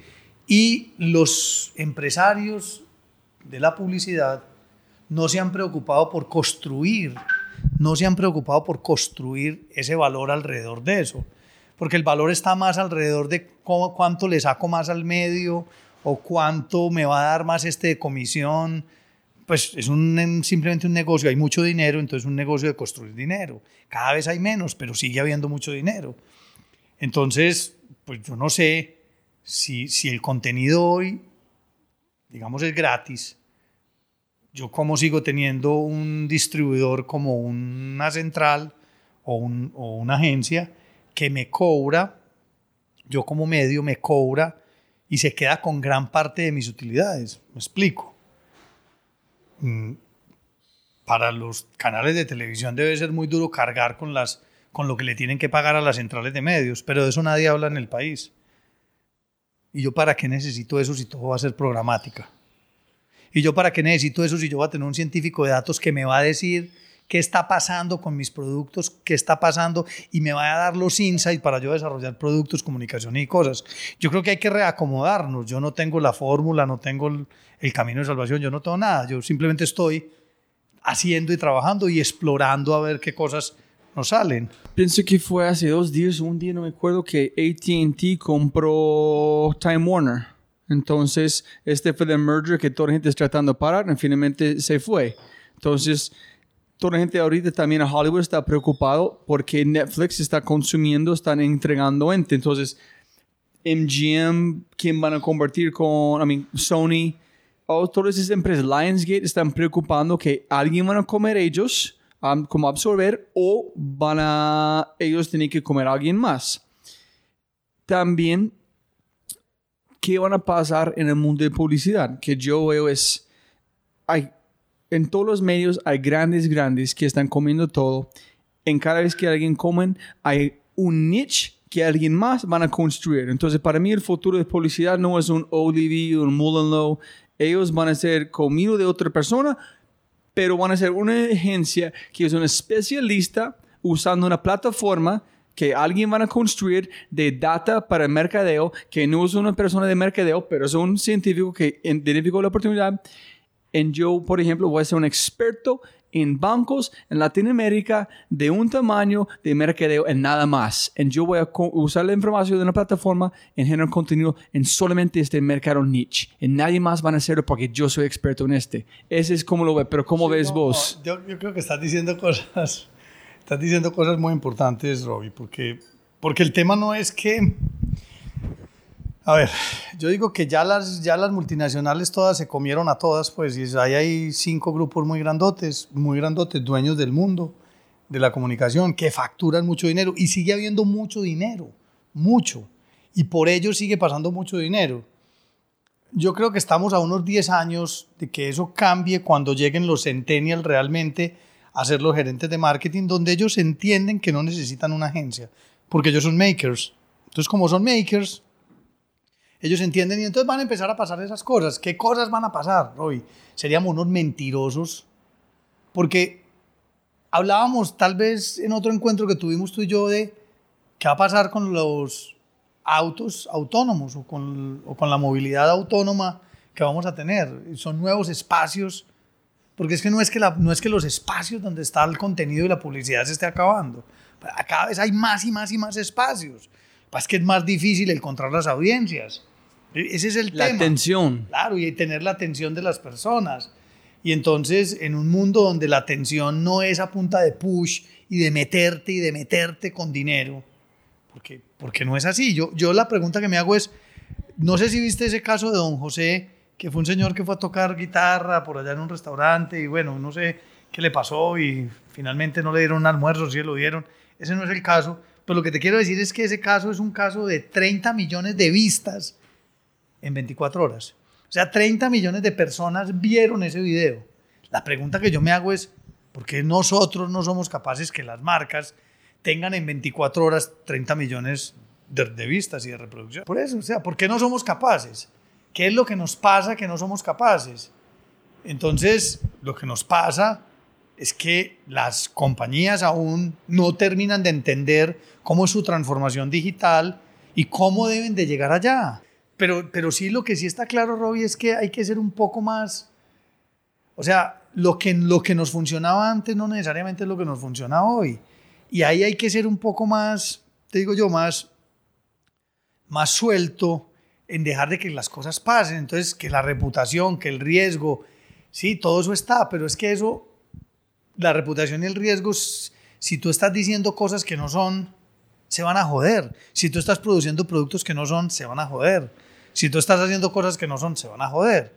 Entonces, no es cuestión de si se van a joder o no, es cuestión de cuándo. Es un tema de tiempo. ¿Sí, ¿Sí me entendés? Entonces, un poco, un poco el tema es, eh, las compañías tienen que cambiar, los gerentes de marketing tienen que cambiar para que este tema se dé, porque yo tampoco le voy a poner todo el, todo el problema al, al, al publicista o a las agencias también se lo transfiere un poco a los clientes y es si el gerente de marketing usa la misma fórmula que se ha usado durante los últimos 60 años y hoy tiene unos parlantes nuevos que son Facebook y Google, porque lo usan como parlantes, entonces eh, creo que el cambio no se va a dar, o sea, no, no es tampoco, o sea, hay que, en las organizaciones tiene que haber cambios verdaderos en, los procesos de mercadeo. Y los cambios verdaderos está por donde usted está diciendo. Está por el machine learning, está por el Internet de las cosas, está por ahí. Las compañías lo van a hacer, la data. O sea, la data es una cosa que va a volver a nosotros y el poder va a volver a nosotros. Blockchain no lo devuelve, ¿cierto? Entonces yo no sé si Facebook siga, sea o no sea. Lo que estoy seguro es que los nuevos emprendimientos no van a ser alrededor de más Facebook y más Uber. O sea, las nuevas compañías van a tener modelos de transformación muy distintos donde tú vas a poder vivir o te van a pagar parte importante por tus datos. Entonces, hay unas cosas hoy nuevamente que están en, liminalidad, que ahí, ahí es donde, donde yo digo, no, yo me declaro en liminalidad y declaro que esta compañía está en liminalidad. Yo no sé, o sea, no sé a dónde vamos a parar. Lo que sí sé con claridad es que hoy hay que trabajar tres veces más, hay que estudiar tres veces más y hay que hacer tres veces más. Antes era un poco más fácil. Yo hacía un comercial de televisión, lo tiraba a los medios, facturaba 5 mil millones de pesos en un año y era un solo comercial. Cuando mucho tres. Trabajaba tres meses del año, los creativos, y los otros eran adaptando las piezas de ese comercial de televisión. Ese modelo no, no creo que vaya a ser el modelo del futuro. Eso sí te lo aseguro, pues, eso sí te lo aseguro. Es, pienso que Kevin Kelly en su, libro Inevitable estás hablando sobre, no recuerdo exactamente el, el ejemplo, pero más o menos es, si Nike quiere lanzar un zapato nuevo, construido con una máquina de 3D, con materiales como biológico que pueden reparar en cualquier momento, necesitan algo de publicidad, ellos van a enviar una campaña con un brief a todo el web. El web van a enviar como subir sus ideas, sus fotos. Cada foto que usa Nike, esta persona con su identificación, su ADN, van a recibir una microtransacción a través de un video. Es construido de un grupo de gente gigante. Cada vez es reproducido. Cada persona que agregar un valor a este comercial van a ganar un porcentaje. Entonces, en un sentido, la publicidad es la gente, no es una agencia. En Nike solamente dicen, ese es que queremos, ha- hazlo. Estás dando muchas claves para la gente que oiga este podcast. Estás dando las claves. Es que la, la publicidad, es que no, es que, es que no debo decir eso. Pero no lo voy a decir, me voy a contener. Pero es que... ¿Qué no vas a decir? No lo voy a decir. La publicidad, eso no- esto nos lo dijo un señor muy bien y es ponerle instrucciones a un sándwich. Entonces usted le pone instrucciones a un sándwich, entonces usted hace, arma de eso un cuento, muy teso, muy teso, pero son las instrucciones de un sándwich. Y al final cuando llega la tecnología y cuando llegan los temas de crowd, como los que estás hablando, pero que además llegan impactando temas de biología, que llegan impactando temas de tu bienestar, que llegan impactando de que tú ganas, porque tú eres parte de eso, entonces tú debes de ganar algo. ¿Dónde queda la intermediación? Agencias viene de agente. Agente, intermediario. Intermediario desaparece. O sea, en este mundo. Sí. Entonces desaparece. Entonces, lo inevitable. Eso es lo inevitable. O sea, lo inevitable es que los intermediarios se borran. Y sabes, yo no puedo recordar de verdad menos de una mm, eh, eh, como el, el helado de Oreo con la publicidad de empresa, con el crema helados, que yo he visto en todas las cosas. Yo compré uno porque yo he visto esta publicidad. Pero este fue la última cosa que he comprado. Fue un helado a través de una publicidad normal cualquier otra cosa. Esta máquina aquí que estamos usando, este micrófono, fue a través de escuchando a una persona con un podcast que recomendó algo, y yo fui a Amazon y compró. Esta persona no están tratando de hacer mercadeo a nadie, no se importa. Entonces yo pensé, ellos es como los centenios que van a como venir, ellos dicen que compran todo a través de voz a voz. Si ellos usan Apple, en uno de sus amigos de oye, mira este Samsung nuevo es mejor por este, ese", ellos van a cambiar la marca de una. No se importa de ser fiel a una marca, ellos quieren el mejor producto en el momento de su vida. Entonces, si nadie compra a través de publicidad, la publicidad es voz a voz. Entonces, ¿cómo puedes poner en las manos de la gente que a través de sus historias, sus experiencias van a venderlo? Genial. O sea, por ahí va la cosa, Rubio. O sea, eh, estás diciendo las cosas que son, miran. Siempre dijimos que el voz a voz era lo mejor que le podía pasar a una marca. Dime qué pasa en las redes sociales. ¿Qué es las redes sociales? Voz a voz. Y uno se entera. Mentira, mentira. Sí, también hay fake news y hay todo lo que tenemos, pero, pero eso es el voz a voz hoy realmente posible. ¿Cierto? El voz a voz posible es eso. Yo que estás viendo las cosas geniales, porque, porque es que uno no necesita de una gran estrategia de marca para que te compren. Si eso fuera así, si eso fuera así, de uno hubiera hecho miles de comerciales de televisión, justo y bueno otros miles y ahora otros miles, que yo no se los veo. Si eso fuera así, AliExpress no nos vendería todo lo que nos vende. y toda la cantidad de productos que encontramos en Ali o en Amazon. O sea, ¿y, de dónde sale eso? O sea, ¿de dónde sale? Eso sale de un retargeting, de un remarketing. Sí, puede que sí, haya algo ahí esté en el subconsciente de uno y todo el cuento, pero sale mucho de la recomendación de los amigos, sale mucho de la conversación que tenemos hoy. Y como hoy tenemos la posibilidad de entrar, googlear y mirarlo y encontrarlo, entonces no, no es tan difícil como en el pasado que teníamos que ser mucho más acompañados por la comunicación para entender bien eso. Entonces hoy, mire esto, yo, yo, yo también creo en una cosa que es la siguiente, esto es muy difícil y muy duro porque eh, yo me pasé mucho tiempo construyendo ejercicios de capital de marca, donde los atributos, los, las características, los beneficios directos, los, los, los beneficios emocionales, los valores, valores internos, valores externos, era muy importante para poder construir la comunicación.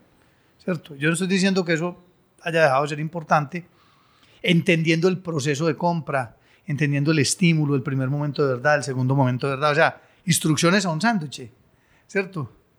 Y de pronto yo veo que aparecen unas marcas, unos, unos productos en Instagram y yo veo la gente comprando esos productos que no conocen las marcas. Y voy a hablar de gafas, voy a hablar de correas, voy a hablar de zapatos, que ni siquiera conocen las marcas. Pero les gusta el diseño, está un poco el ejemplo tuyo del teléfono. Y esta gente lo está comprando. Y eso puede que hoy sea muy pequeño, pero yo creo que eso es. Entonces, ¿dónde está la marca? Está en la historia de esa persona. Entonces yo voy a contratar una agencia para que cuente mi historia.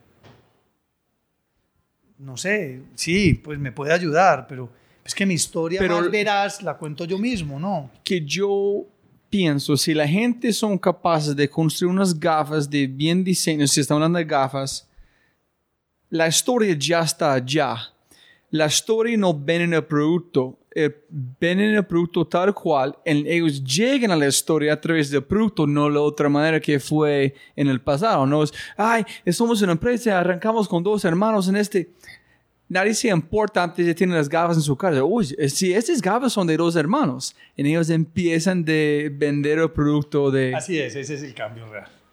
Ese es el cambio. Digamos, eh, volviendo pues como a tus temas, a tus preguntas, en básica, pues yo, yo llego, a- armamos básica y la armamos pues... Sí, tú sabes todo este. Tú tienes esta conversación, pero tienes una empresa de... No puedes decir publicidad porque es, es sí. de experiencias. ¿de ¿verdad? qué? Yo no sé de qué, es que nosotros no sabemos, nosotros estamos en Que se- liminalidad. Cuando otra vez esta palabra, porque me castigaste otro día con esta palabra. Con liminalidad. Sí, listo. Explícanos este y también tú estás de acuerdo con arrancaste con esta empresa que muy pronto todo lo que yo conozco de este mundo no van a existir en yo tengo que yo sé que más o menos están construyendo un carro en este momento de combustible 100% de acuerdo que muy pronto su negocio es carros autónomos y eléctricos. Sí. Pero tú estás de acuerdo con tu arrancaste con Sí, básica? es que, es que precisamente eso fue el principio. O sea, precisamente eso fue lo que pasó. Lo que pasó fue, o sea, yo no vine a hacer una agencia de publicidad. Obviamente teníamos que estar en una categoría para que nos llamen y para que nos tengan en cuenta. Pero nosotros vinimos a hacer la antítesis de la agencia de publicidad. Entonces, no es que la no es que nosotros seamos mejores y ellos peores. No, no, no, yo nunca digo eso. No, no, no es, no es eso, es que la oportunidad estaba ahí. Y esa fue la que nosotros vimos. La oportunidad estaba en decir, mire, ese negocio va a cambiar mucho. Pongámoslo de esta forma, a nosotros nos ha faltado escalar, pero no, a nosotros no nos ha ido mal. Nosotros en los seis años, siete, del año 7, nosotros crecemos a doble dígito todos los años. Y a doble dígito por encima del 2, del, del 20%. Entonces, yo digo, en un mercado deprimido, en un mercado que crece, esta organización crece a doble dígito y crece precisamente porque no está buscando ni parándose en el paradigma. Porque es que el paradigma, el paradigma te mata y te lleva allá y te hace llegar allá y te emocionas porque además hay muchas cosas todavía del paradigma. O sea, todavía tú encuentras muchos clientes y en el mercado encuentras mucha, pues muchos temas que son el paradigma y tú vives de eso y entonces te vas adormitando. Tú tienes que realmente, y ese es el ejercicio de Básica 7.0, que es salirnos del todo del paradigma. Eso va a ser lo más difícil. Pues estamos en 5.0, pero ya está listo 7.0. Estamos hoy en 5.0. Necesitamos un año más de, de 5 y 6.0 para poder llegar, yo creo que en dos años, a lo que es Básica 7.0. Pero Básica 7.0 ya sí es lo que nosotros de alguna forma nos hemos soñado, ¿cierto? Entonces... Pero tú dijiste algo muy importante para la gente escuchando, que es, mucha gente son, no es ego, es más de ellos tienen un propósito. Por ejemplo, yo estoy imaginando si yo soy molo, yo sé que dónde van la publicidad, yo sé, no somos una empresa de publicidad. Si tú vendes este, nunca van a tener clientes, porque nadie entiende este cambio de paradigmas. Entonces la puerta nunca abre. Pues es muy chévere que dijiste. sabemos que no somos publicidad, pero tenemos que poner este nombre para abrir la conversación, para tener la conversación. Dice, oye, ese no hacemos. Ese es que hacemos. Es similar, pero no es. Pero si vendes algo adelante, la gente no entiende. Y te voy a decir una cosa. Bro, esa decisión la tomamos y fue cuando fuimos a lanzar Básica, yo hice una ronda de presentaciones a varios clientes, a gerentes de mercadeo, mostrándoles la primera propuesta, era básica 1.0. Yo siempre voy sobre 1.0, 2.0, ya vamos en el 5.0, 6 años, 5.0, o sea, hemos hecho 5 pivots. Y, falta, y ya hay dos pivots pensados más que hay que hacerlos. Pivots de la estrategia que cambian estrategia, estructura, cultura. Aquí ha cambiado todo eso. Entonces, buscando ese camino, yo el, el vos lo, estás diciendo muy bien, es que uno, o sea, uno arranca diciendo que no es una agencia y no tiene clientes inmediatamente. E incluso decimos que somos una agencia y presentamos lo que somos y también se van los clientes hay veces. Porque no somos eso, ¿cierto? Y no queremos ser eso. Entonces, si no queremos ser eso, el cliente no quiere porque quiere comprar lo otro. Y como quiere comprar lo otro, viene el punto entonces nos volvemos lo otro. Es una cosa muy de principio, muy filosófica. Ahí estamos, porque el mundo es así, porque la vida es así, ahí estamos. Estamos en ese punto y es, nosotros vamos hacia allá, nosotros nos estamos mudando del marketing al diseño. Es un tema trascendentalísimo para nosotros. Estamos dejando el marketing y nos estamos yendo al diseño, no al diseño gráfico, sino al Human Centered Design. Y eso tiene muchas implicaciones. La investigación es distinta, eh, el approach de, de, producto es distinto, el approach de contenido es distinto, porque ya no es comunicación, sino diseño de la comunicación. Ya, ya estoy diseñando la comunicación, no estoy comunicando. Cuando estoy diseñando la comunicación, tengo un proceso antes reflexivo. ¿Para quién la estoy diseñando? ¿Cierto? ¿Cuál es el punto de diseño? para diseñar esa comunicación. No es solo la perspectiva de la marca, es la perspectiva del humano. Y hoy comprobamos, yo le mostré a usted tal vez en los temas de analítica y de datos de esta compañía, cómo el contenido que producimos desde el humano es mucho más relevante que el contenido que producimos desde la marca. Cuando nos paramos en la marca, el contenido que producimos tiene, digamos que, unas velocidades y unas capacidades. Y cuando nos paramos en el en el, en el humano, eso tiene otras velocidades y tiene otros engagement y tiene otros temas. Entonces a nosotros nos comprueba que eso está ahí. Ahora, la pregunta que se pueden hacer los marqueteros y todo el mundo, sí, pero yo que me gano con producir contenido que le gusta mucho a la gente, pero que no tiene nada de referente o no se referencia o no se relaciona con mi marca. Esa es la pregunta más obvia y más directa. Lo que pasa es que yo creo que los seres humanos no están buscando marcas, están buscando otras cosas. ¿cierto? Y las marcas llegan dentro de esas otras cosas que buscan los seres humanos. Voy a poner un ejemplo muy sencillo, muy viejo. Lo aprendí hace 10 años en el comercio. Los centros comerciales muy preocupados toda la vida, muy preocupados toda la vida, porque la gente vaya y les compre. Vaya y compre, vaya y compre. Y resulta que la gente no va a un centro comercial a comprar. La gente va a un centro comercial a compartir, a divertirse, a mirar, a hacer soñar, a soñar, a, otra cantidad de cosas. Y eso fue, hicieron muchos estudios y encontraron eso. Esa es la clara muestra de que cuando yo solo me concentro en que le tengo que vender algo, me frito. O sea, estoy frito. Miren, los centros comerciales en el mundo y ya también en Colombia entienden claramente que la gente va al centro comercial. Y que si usted es un buen comerciante y si usted tiene una buena propuesta, usted tiene una buena vitrina, tiene un buen visual, tiene una, una, exhibición como debe ser, tiene el producto que es, tiene el precio que es, tiene el servicio que es, usted va a ganar. Usted va a atraer a la gente. Entonces usted entiende la audiencia del centro comercial, usted entiende quién llega al centro comercial. Y si usted entiende quién llega, usted se prepara para quien llega. Pero todos los comerciantes venden lo mismo en todos los centros comerciales. Y después se le quejan al pobre gerente del centro comercial que es que este centro comercial no vende, no, el que vende es él. ¿Sí me entiende? El que vende es él. Y lo mismo pasa con las marcas. Volvámonos a la publicidad, a las marcas, a lo que estamos hablando. Cuando nosotros hacemos contenido para el humano, para que el humano se enganche con la marca, para que se enganche con ese contenido, se está enganchando con ese contenido en el fanpage de la marca. No se está enganchando con ese contenido por allá en otro lado. Es, es, y es parte del ecosistema de la marca.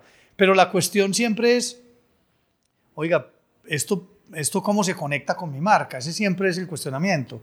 Entonces, nosotros estamos resolviendo esa pregunta. Es, es una pregunta válida. Yo no, pero lo que sí estoy seguro es que es más por el camino del humano, vuelvo al centro comercial, es más porque vayan a soñar, vayan a no sé qué, y después yo sí tengo el producto indicado, el precio indicado, el visual indicado, si tengo todo lo que tengo ahí, la gente que está pasando por ahí va a tener una probabilidad más alta de que me compre a mí que el del lado. Que esa es la batalla, lo que hay que ganar. En la batalla, como tú dices, nunca he pensado, es como aquí en Medellín, Tesoro y Santa Fe es quien tiene la mejor atracción en el centro para atraer a la gente. Esa es la publicidad por todas las marcas allá. Porque si hay dos, la de misma tienda, en las dos, ¿quién van a comprar? Tiene la mejor atracción.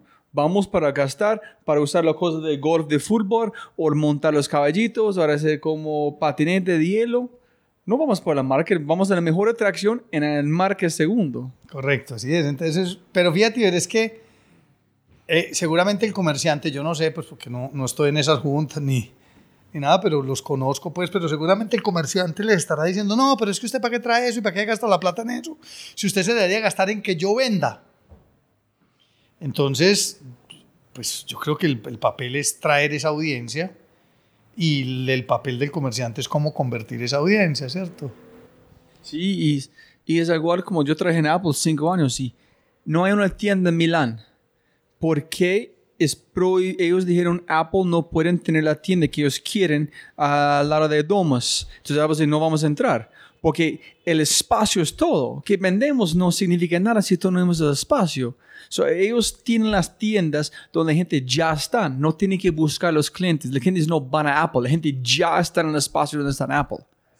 Entonces Apple saben, si estemos en el mejor espacio no tenemos que hacer nada porque gente ya están allá. En ellos van a entrar porque el espacio van a comprar. Pero si estamos en otro espacio, tenemos que montar mucho más fuerza que no funciona, no hay un ROI por este. Entonces vamos al centro de San Francisco, centro como de Beijing, etcétera, etcétera. Allá la gente... Así es. Y mi pregunta es, aquí es, en Colombia fue un salto de directamente a un celular, porque nadie puede comprar un portátil. Entonces, nadie pasó por el mundo de un portátil como los Estados Unidos. Entonces fue un salto directamente a móvil en Colombia todavía es casi imposible tener una conversación con la gran mayoría de personas explicando por qué si tienes un botón que es amarillo y no rojo, dos píxeles a la izquierda, encima de acá, puedes probarlo, pueden recibir 300 mil más clics en si su interfaz en su web es más elegante, nadie entiende la experiencia de usuario, nadie. En la conversación es muy duro, pero alguien puede tener una conversación sobre machine learning, AI, y la gente escuchan. Si hablas de experiencia de usuario, no escuchan, no entienden, pero ellos son, sus orejas son mucho más abiertas. Entonces yo pienso que va a ser un salto otra vez en Colombia directamente a data y machine learning, pero no sé qué has visto en las conversaciones con sus clientes, dónde vamos en el futuro con cliente, con Colombia, quién está escuchando, porque yo pienso que van a ser un salto cuántico en este país. Bien, yo, yo, creo que esos son los gaps que se van disminuyendo y eso está bien.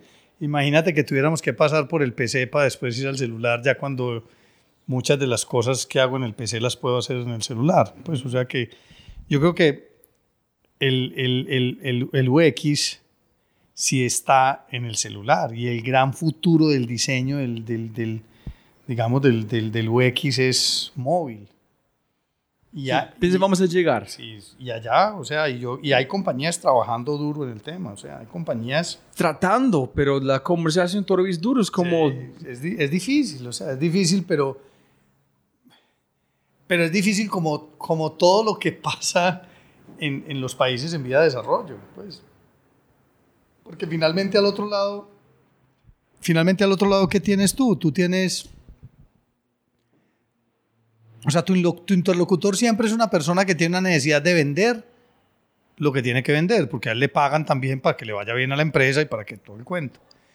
Y siempre partimos los países, y esto no es, esto lo digo por la experiencia en Colombia, en, en otros, pues en Ecuador, en otros países en los que básica está, y es lo mismo, o sea, nosotros partimos de, nuestros, de nuestras capacidades. Entonces, todos decimos, nosotros somos customer centric. No, no somos customer centric. Nosotros somos EBITDA centric. Eso sí somos.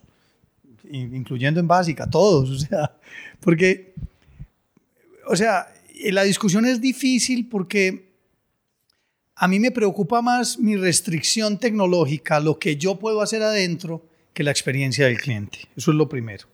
Entonces, ponte a pensar, tú trabajas en un banco, o tú trabajas en un retail, o tú trabajas en una telco, o tú trabajas en cualquier compañía y tienes que hacer un desarrollo nuevo de algo.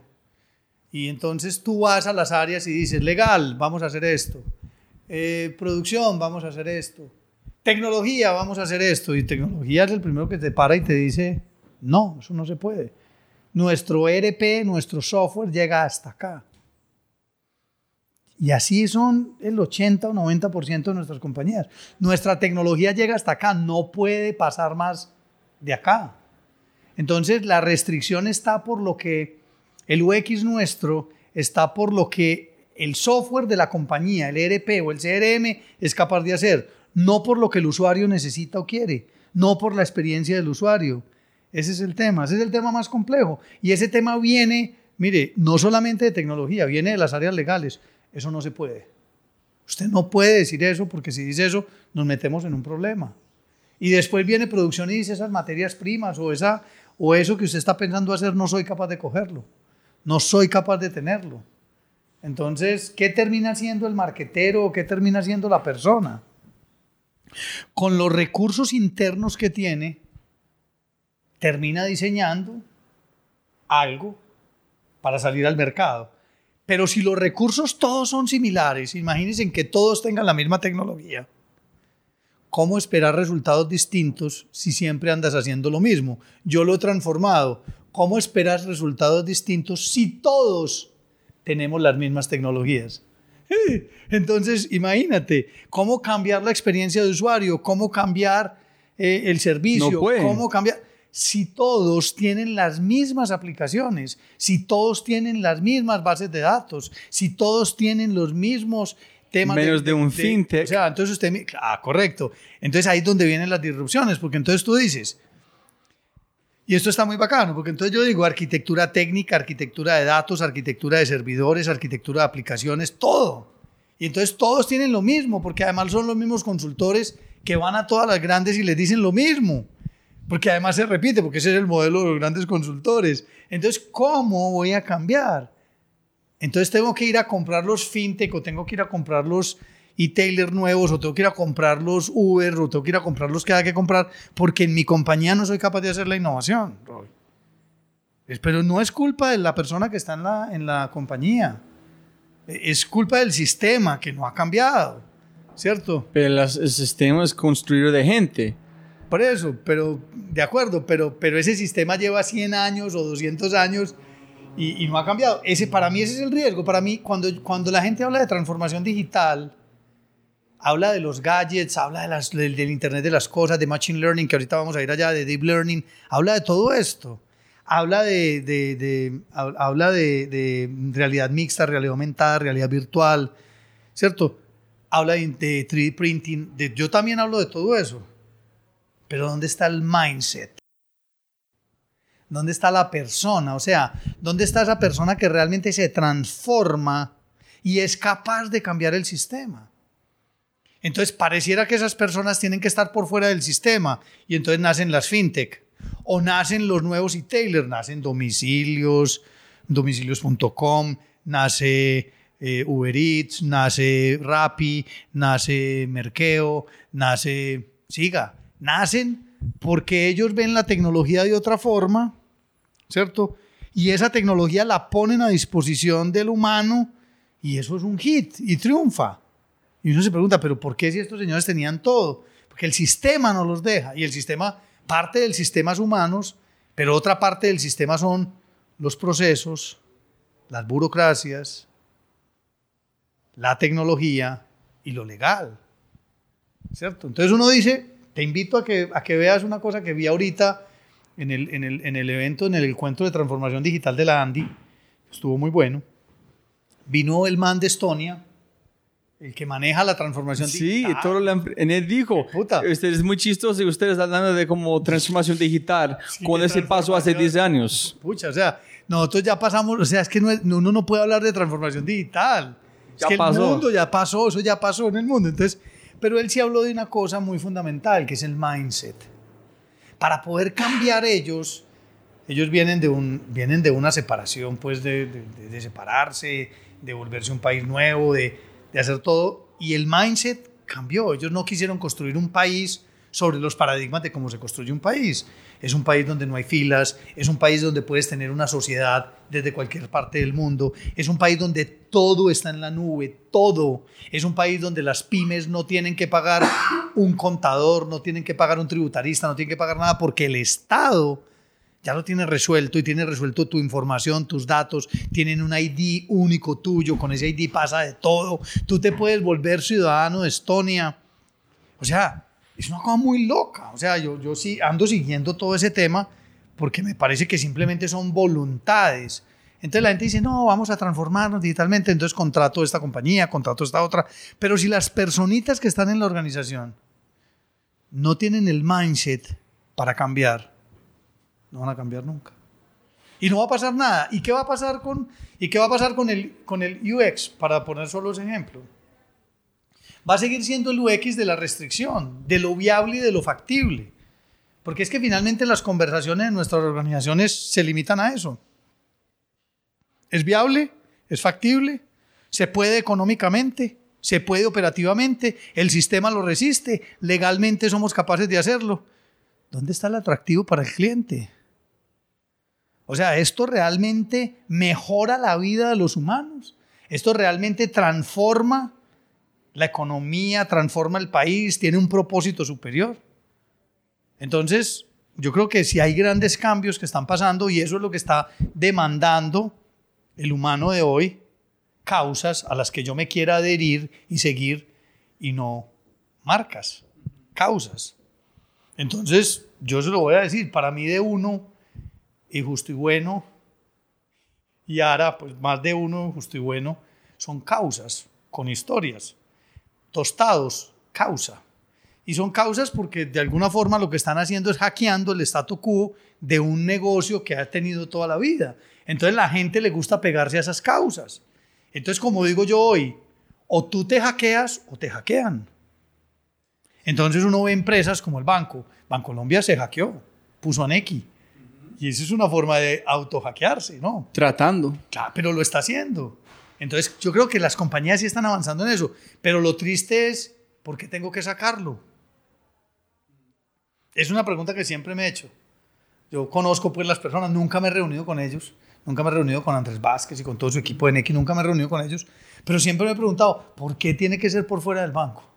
Ese es que hizo. ¿Por qué? O sea, ¿por Ese qué? que hizo Google.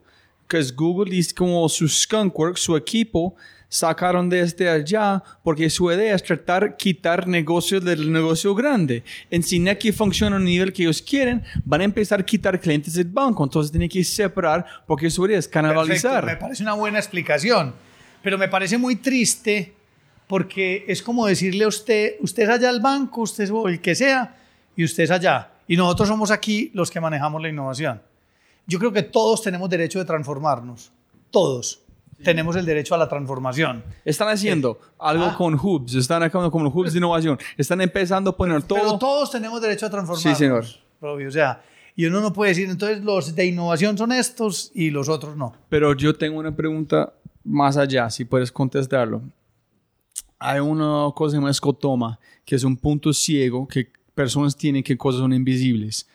Ellos han hecho un estudio con la neuroplasticidad de unos como coreanos, chinos y gringos. Pusieron una imagen en una pantalla de pez nadando. Después mostraron otra pantalla. En el pez fue uno que fue mucho más grande de los otros pez, peces allá nadando. Mostraron este a los coreanos, los chinos y los gringos. Los gringos saben exactamente que fue un pez más grande. Los chinos y coreanos casi imposible. No, no hay una diferencia. Porque los gringos somos muy individualistas, con grandes egos, en vemos este pez más grande.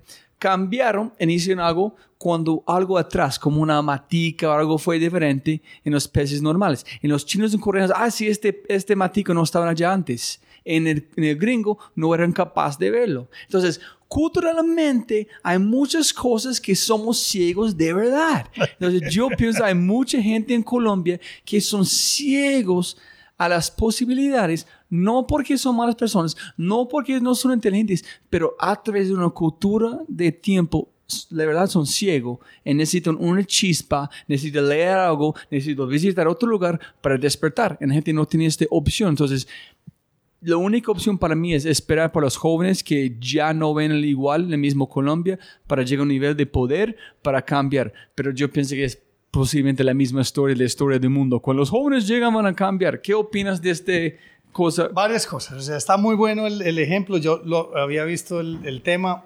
Eh, voy a hablarte de lo que yo creo. Yo soy responsable de lo que digo. Tú eres responsable de lo que escuchas. Yo soy responsable de hacerme escuchar. Y también soy responsable de que tú entiendas lo que yo dije. ¿Con eso qué te estoy diciendo? Te estoy diciendo que puede que yo diga una cosa, que así las palabras sean esa cosa, tú entiendas otra cosa completamente distinta. Y eso no lo llamo ego, es la primera cosa. Porque yo creo que los gringos, como dices tú, gringo loco, eh, no, no, yo no creo que tengan ego, yo creo que los gringos son, pues yo admiro esa cultura, yo, yo admiro la cultura, yo, yo admiro todas las culturas, yo, yo creo que también, pues si uno mira, los, los orientales también tienen ego, y todos tenemos ego, yo creo que no es ese tema, yo creo que es que si la mente es capaz de desarrollarse de formas distintas de acuerdo a los entornos donde estoy. Pero lo importante es entender, ¿te acuerdas cuando hacíamos hace mucho tiempo un ejercicio de cuántos cuadrados hay aquí? Es exactamente el mismo.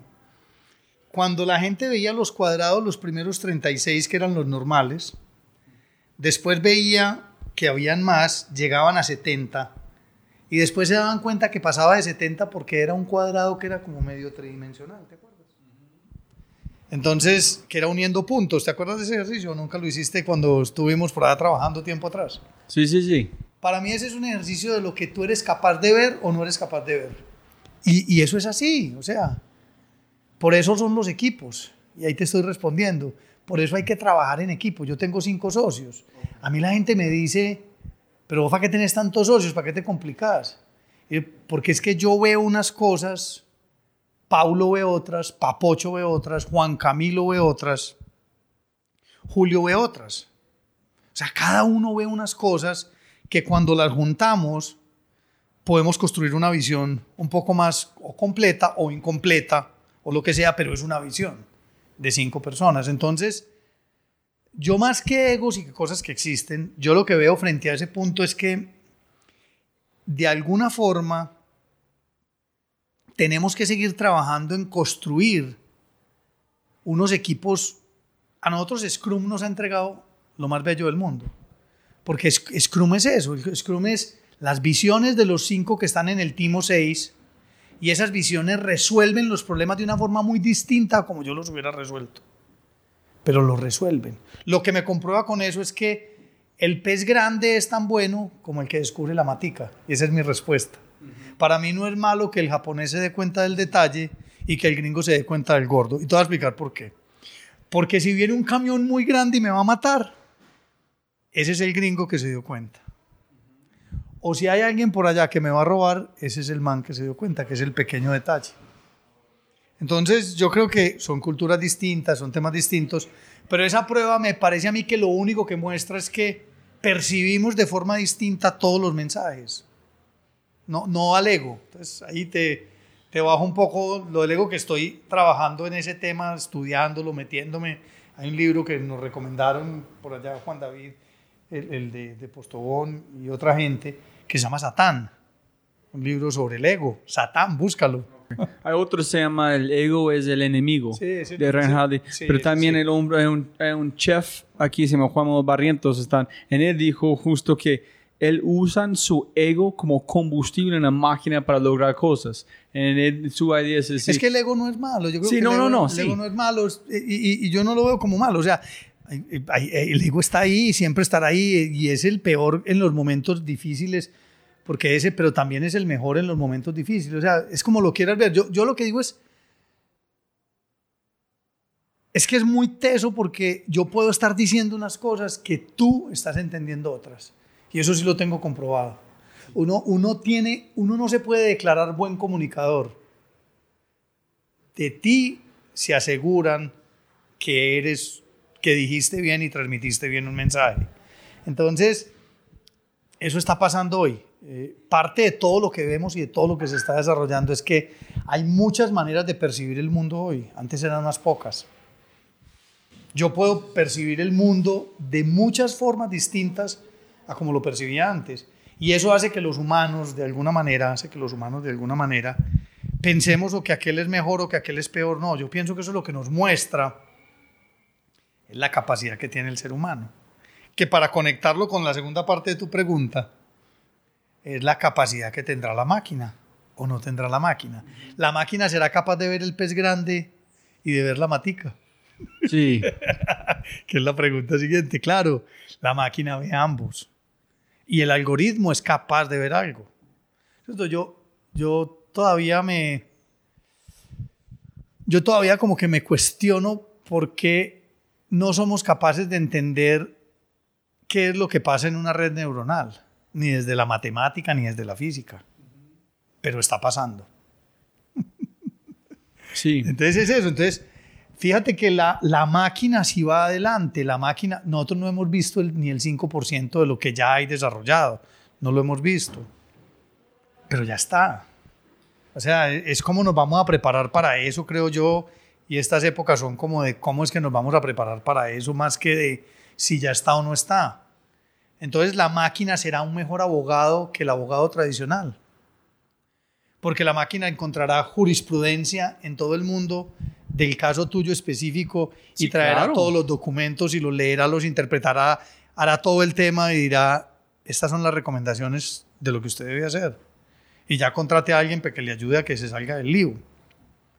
Sí, claro. Estoy La- esperando por este. Sí, pues Es como de, que venga le pregunta, ¿tienes miedo de un calculadora? No, entonces ¿por qué vas a preguntar preocupar de AI? Es igual, van a hacer algo en una máquina especial haciendo una cosa, en solamente una cosa, pez grande o una matica, nada más. No van a ser que el color azul en una persona nadando, nada. Solamente van a hacer una cosa y van a ser mejor en esta cosa. Entonces, pero no sé, yo, yo frente a la inteligencia artificial, yo tengo, a, mí me gusta mucho pues el tema y me gusta leer y participar en foros y, todo lo que quieras, pero, pero yo sí siento que, mire, yo le voy a hacer como una reflexión. Podemos imprimir órganos. Podemos entender el ADN y meterlo en una máquina. El cerebro está completamente mapeado ya y metido en una máquina. Podemos imprimir piel.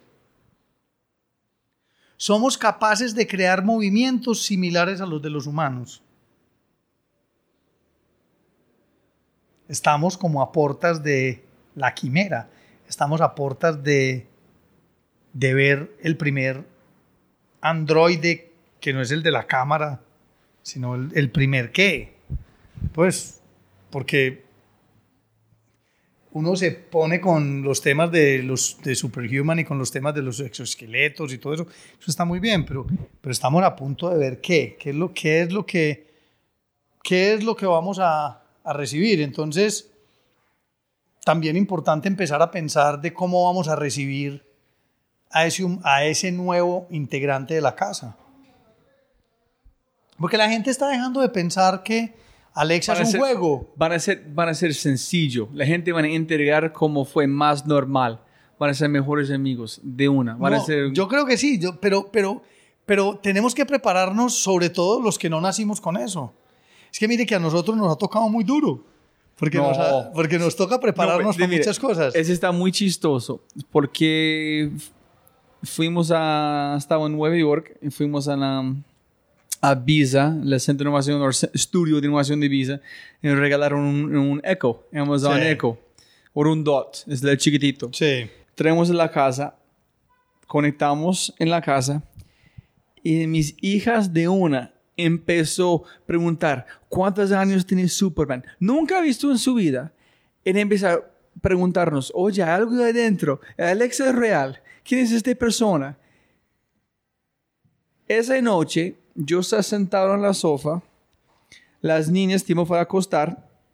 Estaban en la, en la- como la habitación salieron desde allá corriendo, pasaron Robbie, no dijo nada a su padre, fue Alexa y dijo, good night Alexa, night", en Alexa contestó, como sueños dulces, buenas noches, y ellos salieron desde, desde la sa- sa- sala, pasó Robbie sin decir buenas noches papi, nada, a dormir. Hablaron con una máquina con más felicidad y no habló conmigo. Fue como en- la cosa más chistosa, no fue la acción, fue la naturaleza que ellos interactuaron con una máquina como fue real. No fue la acción, fue la naturaleza de su comportamiento, de sus ojos.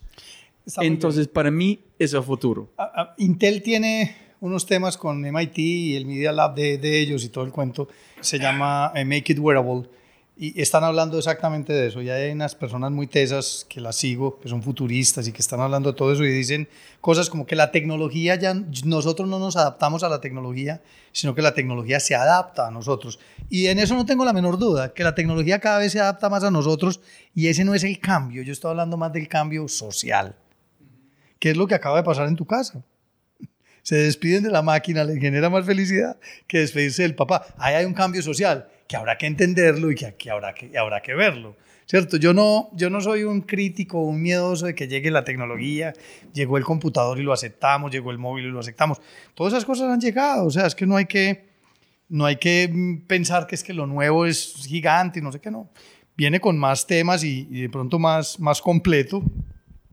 Pero, pero fíjese, Robbie, yo creo que el punto es qué va a pasar con las estructuras sociales. Yo sí tengo un tema ahí. Esta máquina va a tener, tiene espíritu. Esta máquina eh, es ética. Esta máquina tiene valores. Porque si se equivoca menos que el humano, no te va a dejar cometer una infracción. Vas a ir en el carro y te va a decir, no, no, no, no te salgas de la fila y no te saltes todos los carros porque debes hacer la fila. Pues de pronto sus comportamientos van a ser No van a ser mejores. decisiones para nosotros que no tenemos que pensar, no van a explicar, no vamos a entender. Ellos dicen que, ¿dónde vamos con este? Es, somos, pienso, no, posiblemente voy a matar a este, que somos 2% más inteligente de un mico o de un or- orangután.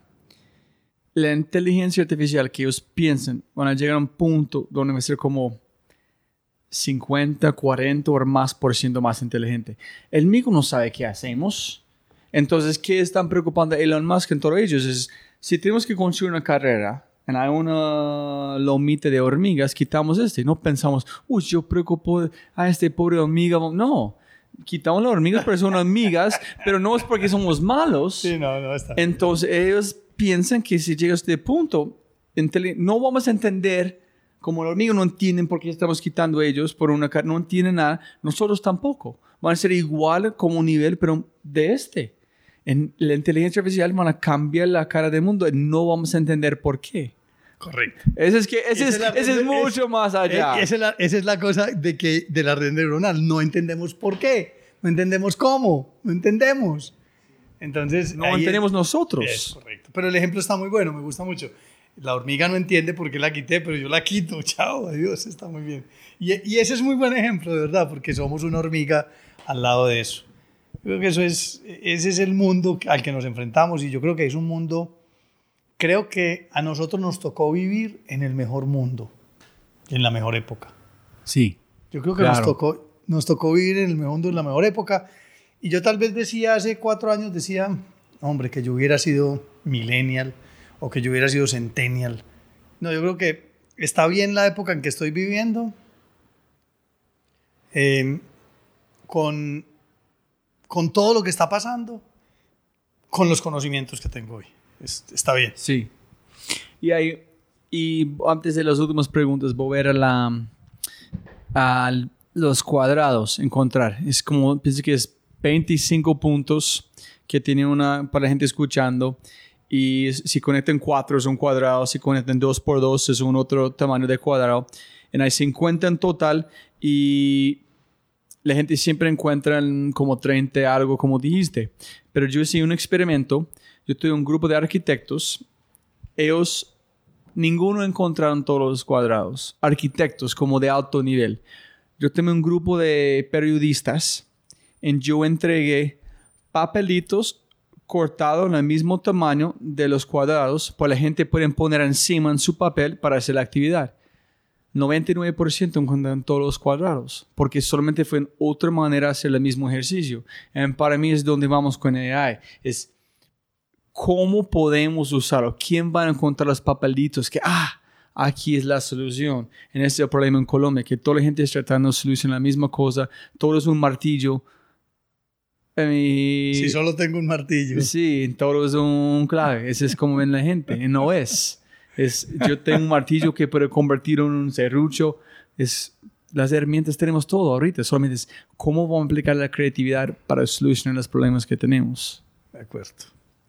Entonces, ahí el, el tema es como vea.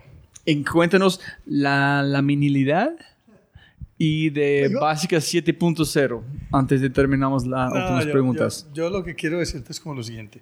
Primero, los temas de la creatividad. Yo, yo, yo pienso como lo siguiente. La creatividad no es un tema por allá idealizado de unas personas que la tienen y que son entonces tocados o que es un tema sagrado por allá. Yo creo que todos somos seres humanos creativos y todos, todos, todos, todos somos únicos e irrepetibles. Y eso es una cosa genial. Y cuando uno se reconoce en su mismidad, en su unicidad, cuando uno se reconoce, uno empieza a producir más de lo que se imagina. Eh, eh, yo creo que hacia allá va la creatividad, hacia allá va. Entonces, por eso pienso que no existe el departamento creativo, no existen los creativos, no existe ese tema porque no es justo que haya un departamento creativo. No es justo. No, no debe existir, o sea, Ni un grupo de innovadores. un grupo de innovadores, es correcto. Todos tenemos esa capacidad. Entonces, hacia allá pienso que va como. Después hablaremos de eso en otro podcast, de, esos, de, de- de cómo pasará. Ahora, de básica. Nosotros encontramos un, un término pues, o un tema de la filosofía que son los rituales de paso. Y ese tema lo trajimos a, a básica.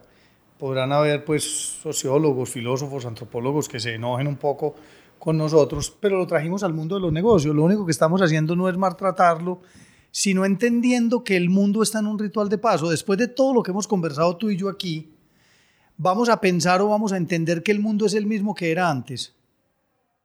No es el mismo. El mundo cambió. Y vamos a pensar, perdón, o a entender que el mundo ya es como va a ser. No. Entonces, el mundo dejó de ser lo que era, como lo conocimos, pero aún no es el que va a ser. Eso es un ritual de paso. O sea que el mundo está en liminalidad. Y esa es la palabrita esa que te pareció. Rituales de paso. Eso que ritos de paso. Eso. Los rituales de paso son eso, ¿cierto? Entonces los rituales de paso, pues cuando estás haciendo etnografía y cuando estás haciendo eso, pues lo encuentras en la cultura, en manifestaciones de los carnavales, los carnavales son rituales de paso, pues hay muchas cosas muy profundas que yo de eso no sé, pues aquí hay unos expertos que trabajan en eso y saben, de, lo que yo sí sé es del mundo de los negocios y del mundo, el mundo está en un ritual de paso, el mundo dejó de ser el mundo que conocíamos, pero aún no es el mundo que va a ser, está en liminalidad, está en ese, en ese entrecuerpo, está en ese intermedio, donde todavía no es, ya no es el que era, pero todavía no es el que va a ser, porque van a pasar tantas cosas que quien prediga y quien te diga que esto es lo que va a pasar, está loco, porque va a cambiar demasiado. Digo que predecir... Un cambio paradigmas todo el tiempo. Todo el tiempo es cambio y cambio y cambio. Yo digo transformación, evolución, todo el tiempo. Entonces, en básica, trajimos esto como filosofía y entonces decidimos separarnos de muchas cosas. ¿De qué nos separamos en básica? Nos separamos del target, nos separamos del, del marketing de 4Ps como, como se veía siempre, nos separamos de Kotler, nos separamos de Porter, nos separamos de Lambin. No es que ellos no funcionen, no, no, ellos funcionan y son parte de toda esta historia. Pero agregamos abundancia, la teoría de la abundancia, agregamos la teoría de la exponencialidad o exponential business, agregamos los nuevos modelos de generación de energía, agregamos los nuevos modelos de, de logística y creación de algoritmos para distribuir, agregamos los nuevos modelos de comunicación. Esas son las cosas que estamos agregando. Ahora, ¿están listas? Están en liminalidad. Y por eso básica se declara en liminalidad continua. ¿cierto? Entonces ahora andamos con los temas de entender bien una 3D printing, de entender muy bien, ¿no? Pues la entendemos qué es y todo, pero entender cuál es el modelo de negocio alrededor de eso para que la pudiéramos utilizar, con qué es todo el tema, las tenemos, están ahí, tenemos, estamos metidos en el Internet de las cosas. Todos esos temas son liminales para nosotros. Eh, eh, tenemos un botón que no te digo dónde está en este momento y qué es lo que está haciendo ese botón y el request que está haciendo porque no lo quiero contar todavía, pero, pero ese botón lo está empezando a lograr. Entonces nosotros decimos, ah, pucha, pero eso está en liminalidad. Si me preguntas, es pasar de thinkers a doers. Es pasar de pensar y de ser filósofos y de filosofar a hacer y a meternos hands-on, meternos a hacer las cosas para ver de eso que hacemos qué resulta. Eso es lo que estamos haciendo. Entonces, eso se llama rituales de paso. Los, los pueden encontrar en, en la página de Básica, en el Facebook o en el YouTube de Básica, eh, como rituales de paso. Ahí hicimos una serie de, creo que son ocho capítulos de rituales de paso, donde explicamos muy bien desde la comunicación y desde los negocios cada ritual de paso qué significa. Y digamos que es, ha sido tan importante para nosotros el tema que tenemos un entrenamiento alrededor de los rituales de paso. El onboarding de esta compañía es alrededor de los rituales de paso. Y ahora, eh, pues te anuncio que voy a lanzar un podcast.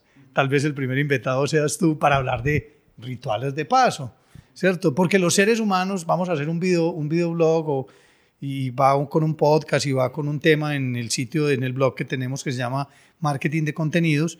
Y vamos a empezar a hablar de rituales de paso porque encontramos muchas empresas, muchas personas, muchos humanos en, pasando por grandes rituales de paso.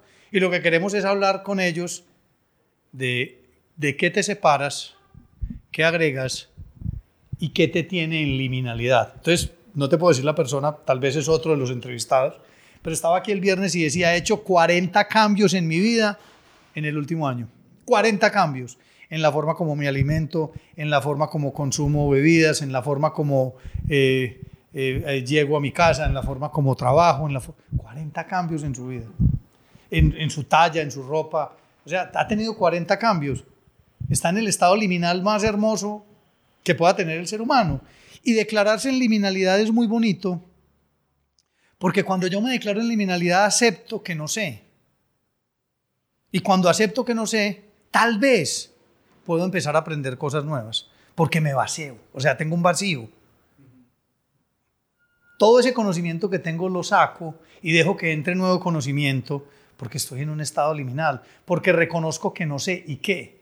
Lo importante es ir y hacer, lo importante es ir y hacer algo para empezar a agregar cosas nuevas y aprenderlas. Entonces parece ser que hoy es más hacer para aprender, para después amplificar que aprender, hacer y enseñar, que es la metodología con la que nos enseñaron a nosotros. Me leo el libro, aprendo, voy a la máquina o voy al proceso y lo hago, y después me vuelvo un experto y le enseño a otros que llegan a la empresa a que lo hagan de la misma manera. Pareciera que hoy se trata más de hacer. Y cuando yo voy a hacer algo, que todo está en YouTube, cómo hacer para, cómo hacer para, how to, ¿cierto? Todo está ahí. Pues yo simplemente voy y lo hago. Y hacerlo es liminal, porque no sabes dónde vas a parar. Mi curso de Python, yo no sé dónde va a parar. Pues está, además está muy mal, porque me, me rajo en cada cosa, porque le tengo que dedicar más tiempo y ya me tiene que dedicarle más tiempo para pasar el, el, al siguiente nivel, ¿cierto? No se lo puedo dedicar. Pero entonces, yo no sé dónde va a parar eso, estoy en puro estado liminal, yo no sé dónde va a parar la comunicación, estoy en puro estado liminal, yo no sé para dónde van las agencias, estoy en puro estado liminal. Lo que sí estoy es haciendo, integrando las nuevas tecnologías, conectándome con las nuevas redes, o sea, haciendo una cantidad de cosas para ver desde mi observador a dónde podemos llegar y el observador de los socios. Sí, Entonces, es, es, como no, Kevin Kelly, que yo creo en ese momento que la incertidumbre es la felicidad nuevo. Sí, es que... Yo no sé, súper, eso está bien. Si no sabes, sí. sabes que tienes que hacer algo para aprender. Pero sí. mente que tú piensas que tú sabes, ya estás parado, está como estancado, no quieres estar estático. Todo es dinámico en ese momento. Pero eso me gusta mucho, ya tal vez me lo habías dicho, y es que la incertidumbre no tiene por qué generar, la liminalidad, no tiene por qué generar depresión ni estrés. La liminalidad, por el contrario, genera felicidad porque te reta a descubrir. ¿Te acuerdas, ¿Te acuerdas cuando trabajábamos en los ejercicios hace muchos años de creatividad, cierto? Y entonces veíamos a De Bono y entonces entrábamos y mirábamos que el bloqueo, el bloqueo simplemente es un estado liminal.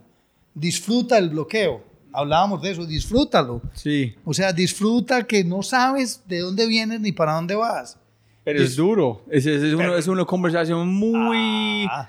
como de estoicismo, de este tipo de retórica, de cómo practicar, de filosofía, de conectar a uno mismo. Y listo. ¿Qué es el problema? ¿Qué es el peor que puede ser? Nada.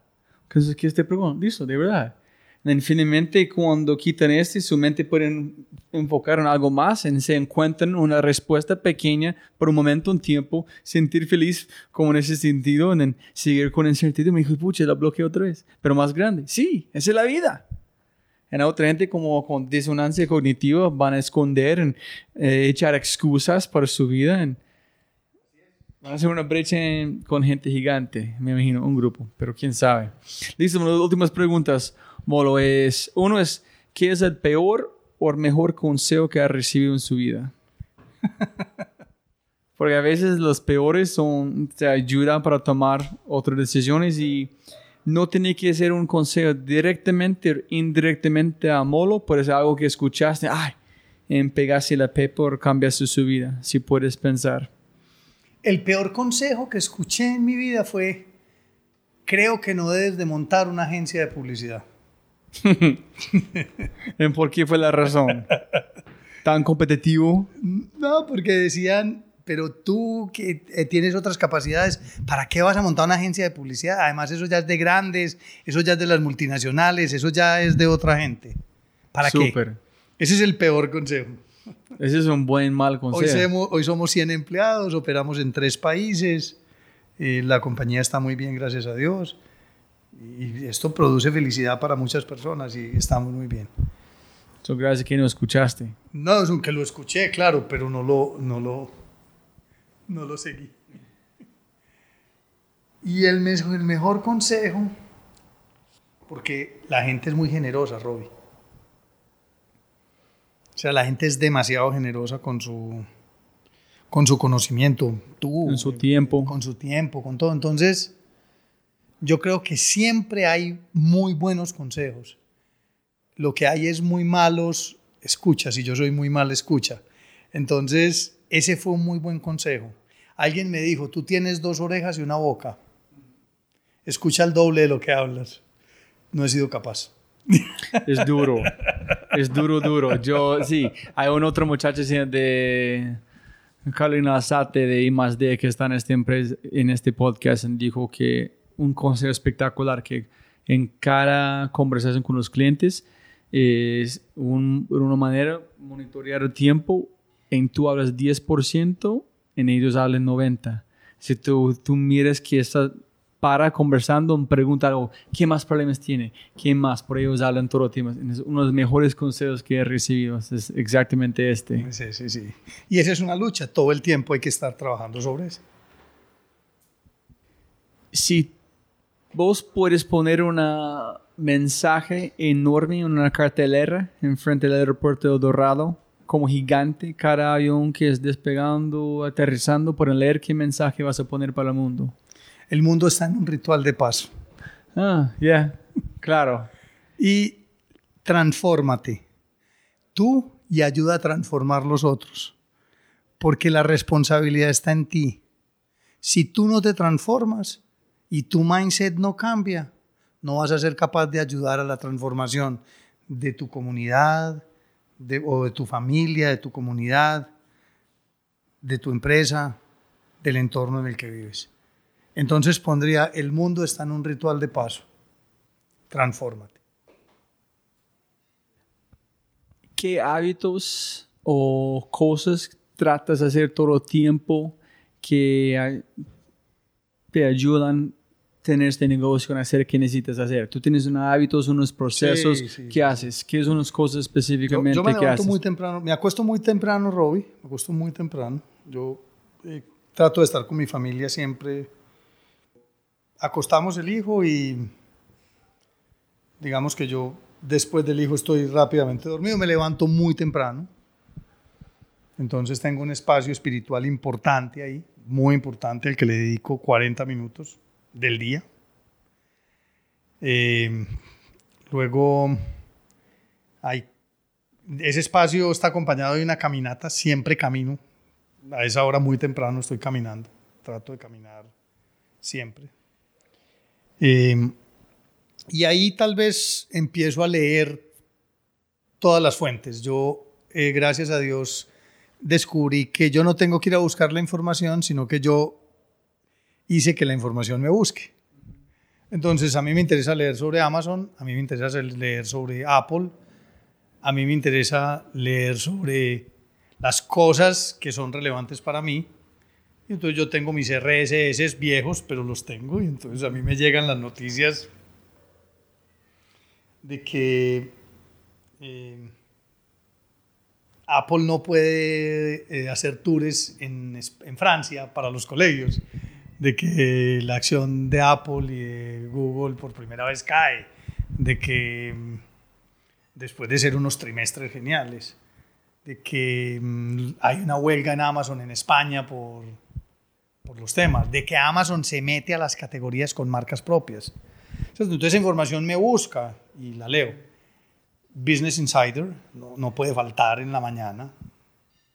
Las 10 cosas que debes de, saber antes de que suene la campana. Es una cosa genial. Y además los reportes, eh, el estatista, son casi 17 fuentes de temas que tengo seleccionados por categorías de lo que quiero leer y de lo que quiero que me llegue. Y ahí tengo un tema muy importante que es revisar todas mis redes y revisar todo lo que hay en los perfiles que sigo y en los temas que sigo. Eh, y de lo que leí, que pude profundizar y que pude terminar de leer, porque primero hago una lectura rápida, lo que me interesa leo. De eso curo contenido y lo emito en LinkedIn. O sea que eso me obliga a mí a leer, no a dejar simplemente el título, sino me obliga a leer todo el artículo y me obliga a leer. Y creo que entonces ese es como, si me preguntaras, ese es el hábito de, la parte espiritual, el hábito de la caminada y ese hábito de la lectura, o sea, leer. leer no solamente el titular y el tema, sino podérselo leer completamente. Mm. Em, no veo noticias, las dejé. Yo no, no veo noticias. No. Yo tampoco, nunca. No veo los noticieros, no veo televisión. Pues tengo que decírtelo, no lo veo. no ves propaganda. No. Vendiendo miedo. De pronto, como, no tengo, como tengo las pruebas de quitar y poner adblockers, entonces en unos dispositivos no tengo adblockers, entonces sí me llega, cuando estoy en ese ejercicio, sí me llega todo lo que está montado en YouTube, todo lo que está montado en Facebook y en Instagram. todo el tema porque no tengo adblockers en algunos dispositivos para eso. Pero digamos que no, no, no veo ni, ni, ni, ni leo en el papel las noticias. Las, noticias busco, me, me seteé con las noticias que quiero. Eh, tampoco permito que Google o Facebook me muestren lo que ellos quieran. Yo trato mucho de salirme de eso porque te están mostrando ya lo que a ti te gusta. Entonces no navego mucho en esas dos plataformas con cosas para que no me llegue lo que ellos creen que me debe llegar. Eh, esa es otra cosa buena, importante. Ese es un, un- creo que es un hábito que hay que coger y es no seguir navegando en lo que en lo que ya navegas, porque cada vez que navegas en eso más te viene de eso mismo. Sí, sí, sí. Entonces es un poco peligroso. Digamos que mm, procuro siempre almorzar con, con- con mis socios y procuro siempre eh, hacer almuerzos. Es un otro, otro hábito que tengo. Yo no, no, me gusta, no me gusta salir en la noche y salir sin mi señora y no estar. Me gusta estar, eso es un hábito. Entonces yo estoy muy, muy ahí. Entonces el hábito es, prefiero desayunar o almorzar con el que quiera que, que salir. Eh, siempre tiene que haber tres o cuatro libros, fuera de los artículos y las cosas, siempre tienen que haber tres o cuatro libros. ¿En qué son tres, cuatro, cinco libros que puede recomendar a la gente escuchando que han cambiado su vida? Depende, ¿cierto? Entonces, O los tres más Vea, voy a recientes. decir unas cosas que son extraordinarias para mí. Porque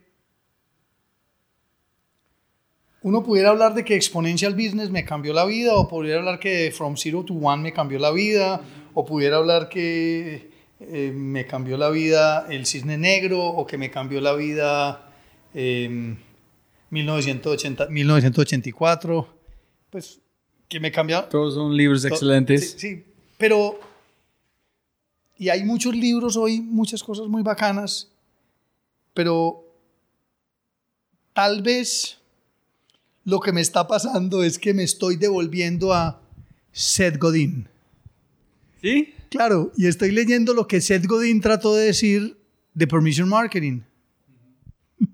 El man es un, es un genio Es un genio. para conectar puntos. Sí, sí, sí. sí, ¿Has escuchado su podcast? Él tiene un Sí. nuevo, se llama Kimbo, sí, sí, sí. que es brutal. También él tiene un newsletter que él pasa Sí, en todos es los días. ese lo es- recibo, Sí, es- no. Genial. Entonces, Seth Godin me parece que, que, que está más contemporáneo que nunca, siendo muy viejo su discurso de permission Sí, claro. pero está súper contemporáneo. Yo recomiendo mucho en este momento que las empresas piensan en la transformación digital desde la forma como se genera energía, se genera, se, se hace la logística y se hacen las comunicaciones. En las comunicaciones sí recomiendo es volver a esos libros que son la esencia. Mire, usted lee, volví a leer, volví a leer yo tengo los tres libros de, de Don Pepper y Martha Rogers y tengo pues todo el tema. Pero vuelvan a leer el libro de Marketing One to One. Porque el marketing one to one que esos manes decían no se podía hacer, pero hoy se puede hacer. son unas cosas muy locas, son como que ellos nos dijeron las cosas que iban a pasar hace 20 años, o hace 10 años y que hoy tienen mucha validez. Y otro libro Son que muy es- antifrágil. Sí, y otro libro que es un clásico, que se llama Always On. También es un libro digno de leer. Always on. Always On. Nunca he Sí, es un libro digno de leer, porque es un libro que muestra cómo es esta evolución. Es un libro muy googolero, pues, y todo el cuento, pero está bien. Y hay otro libro que sí, ese sí le rompe la jeta a todo el mundo, y es eh, eh, eh, Your Brand is the Next Media Company. También es un libro genial, porque es cómo tú realmente te conviertes en una compañía, en un publisher, cómo tú, tu marca es un burro generador de contenido y es capaz de hacer muchas cosas. Entonces, digamos que estoy ahí navegando entre, entre la filosofía, para no hablar pues de otros libros que si les gusta ya filosofar de dónde viene la fuente el tema, eh, Paula Sibila, eh, en un libro, en un tratado muy lindo que tiene que se llama El hombre posorgánico, ya más desde la filosofía, o sea, cómo el hombre pasa de los átomos a los bytes y deambula. Otros libros como son Los no lugares, que es una cosa hermosa de entender que es un no lugar. Eh, hay otros libros. Hay, muchos libros que, las palabras y las cosas de Foucault es, es una combinación de cosas. Yo creo que uno tiene que, uno tiene que, que combinar. Uno no puede quedarse como con un tema único porque eso es lo que lo mata a uno y lo de- le, le- no le permite como, no sé, no le permite como avanzar. Yo, yo creo que uno tiene que leer, leer y volver a releer cosas. O sea, uno tiene que volverse, volver a ver por qué eh, Jack Welch fue el mejor ejecutivo del milenio. Y tiene que leerse Winning. Y tiene que volver a repasar Winning de Jack Welch. O tiene que leerse cosas como eh, los, los pensamientos de, de Drucker para todos los días. Sí, claro. Drucker. O tiene que leerse The algo... Effective Executive, Sí, puede leer todo el tiempo. Eh, Eso, esas- todo eso hay que leerlo y hay que estar ahí. Yo creo que leer es, sí, leer es un hábito genial. Es el mejor. Yo por ahí en estos días recomendé los 50 libros de Bill Gates. Está por ahí en un pod, en un, en un, en un, Su LinkedIn pusiste, ¿no? en el LinkedIn puse eso, sí. Porque, porque es eso, y entonces, y, y entonces, pues me gustan también los audiolibros. eh, entonces tengo algunas cosas de audiolibros que son chéveres. Entonces ahí en los audiolibros, pues hay, hay tres libros, pues, o hay unos libros de Ayn Rand que son primero, pues El Manantial, que, que es una cosa violenta, y está eh, Rebelión de Atlas, que es, uf, pucha. Entonces cuando tú lees todas estas cosas, tú dejas de pensar como en el libro de Kotler y, y en el libro de 4Ps y tu mente empieza a expandirse un poco. Yo, yo la lectura sí creo que, que es un tema que, que hay que darle y que hay que darle con juicio.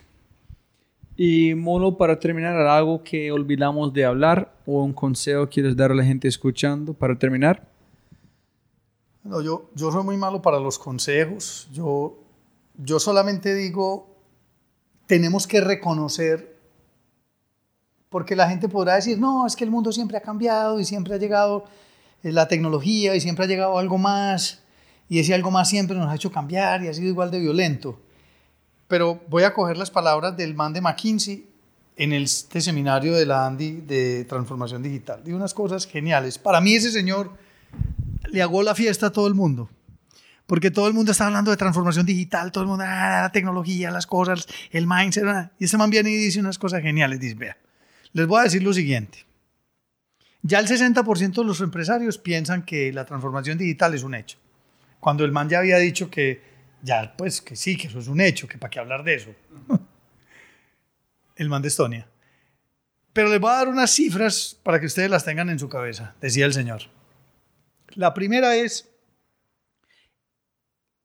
el 92% de los empresarios de América Latina piensa que su modelo de negocio se va a ver afectado con la tecnología. El 92. O sea, todos saben que lo va a afectar. Ojo. Y les voy a contar una historia. Cada vez que ha habido una revolución, como la revolución industrial, como cualquiera de ellas, solo el 8% sobrevive. Y les voy a contar una cosa adicional. Solo el 1% de los emprendimientos digitales es exitoso. Entonces, tengan en cuenta eso o tengámoslo en cuenta, porque estamos enfrentados a unos sueños, que finalmente son sueños, que volverlos realidad se vuelven todo un reto. Y para eso hay que estudiar, hacer mucho, hacer mucho, explorar mucho, compartir mucho, hacer mucho networking, no pensar que uno tiene la solución solo. Ni alguien más me va a robar. Ni, ni alguien me lo va a robar, ni alguien- nada. Compartir y compartir y compartir. Y yo digo expandirse. Eso es lo que yo, en ese proceso es el que estoy. Entonces, sí invito a que se genere conciencia sobre la transformación, no digital, sobre la transformación del mundo. Porque sí nos estamos transformando. Ya no es cambio, ni cambio continuo, ni que el, cambio, es una transformación real. Muchas cosas no se van a hacer como se hacen hoy. Y a ti y a mí nos va a tocar las verlas, Roy. Que yo pensé que no me iba a tocar. Yo pensé que eso iba a pasar por allá, muy lejos. Y no, va a pasar más rápido de lo que yo pensé. Sí, sí, si tú piensas, yo dije, me preguntan, ¿cuánto tiempo piensas que van a pasar aquí en Colombia? Y digo, eh, yo quiero decir ocho años, pero yo sé que van a llegar mucho más rápido que pienso, entonces voy a cortar la mitad y voy a decir cuatro. Entonces, cuatro para mí es loco. Yo no puedo entenderlo. Yo sé que este van a llegar en cuatro porque yo, van a llegar a una velocidad que yo de verdad no soy capaz de entender. Entonces, para mí es cuatro. Cuatro cuando yo estoy diciendo, hijo y pucha, ¿dónde estoy? Perfecto. Y entonces, ese, si me preguntabas por un consejo, por algo que quiera decirle a la gente o algo que me faltó decir, es, es eso, es, hay que prepararse. Hay que prepararse para esto, hay que, hay que vivirlo, hay que disfrutarlo, hay que vaciarse del conocimiento que, tra- que traigo. Vaciarse, eso Hay que, hay, es. que, hay que hacer un vacío para dejar entrar lo nuevo. Y eso no es fácil. Yo llevo siete años haciéndolo. O sea, siete años renunciando al conocimiento aprendido durante 25 años y tratando de que me llegue un conocimiento nuevo, que no necesariamente llegan los libros además, sino que llega de aquella persona de allí, que llega del hacer, que llega de otra cantidad de cosas. Muchas gracias. Listo, Molo, gracias por su tiempo. Como arrancamos, siempre se puede ganar más plata, pero no más tiempo. Gracias por su tiempo y conocimiento. Gracias, disfruté mucho. Chao.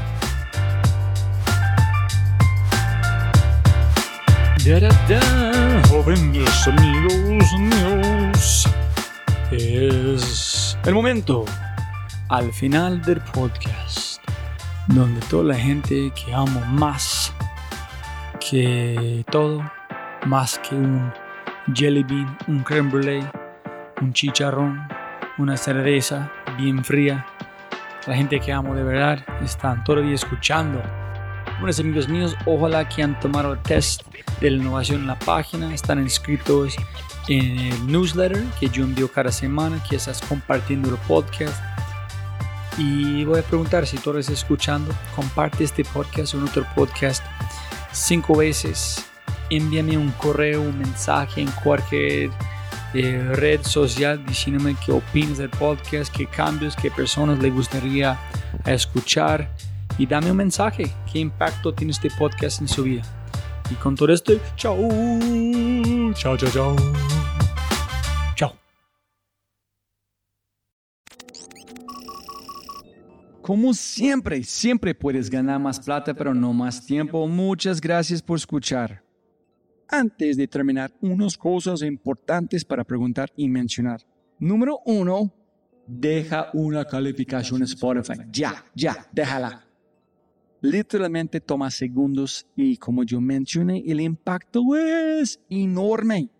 Además, estarás garantizado de sentirte increíble el resto del día. También estamos produciendo todo el contenido en YouTube. El canal es espectacular.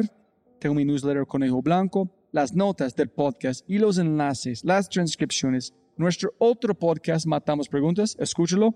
Y más se puede encontrar en thefryshow.com.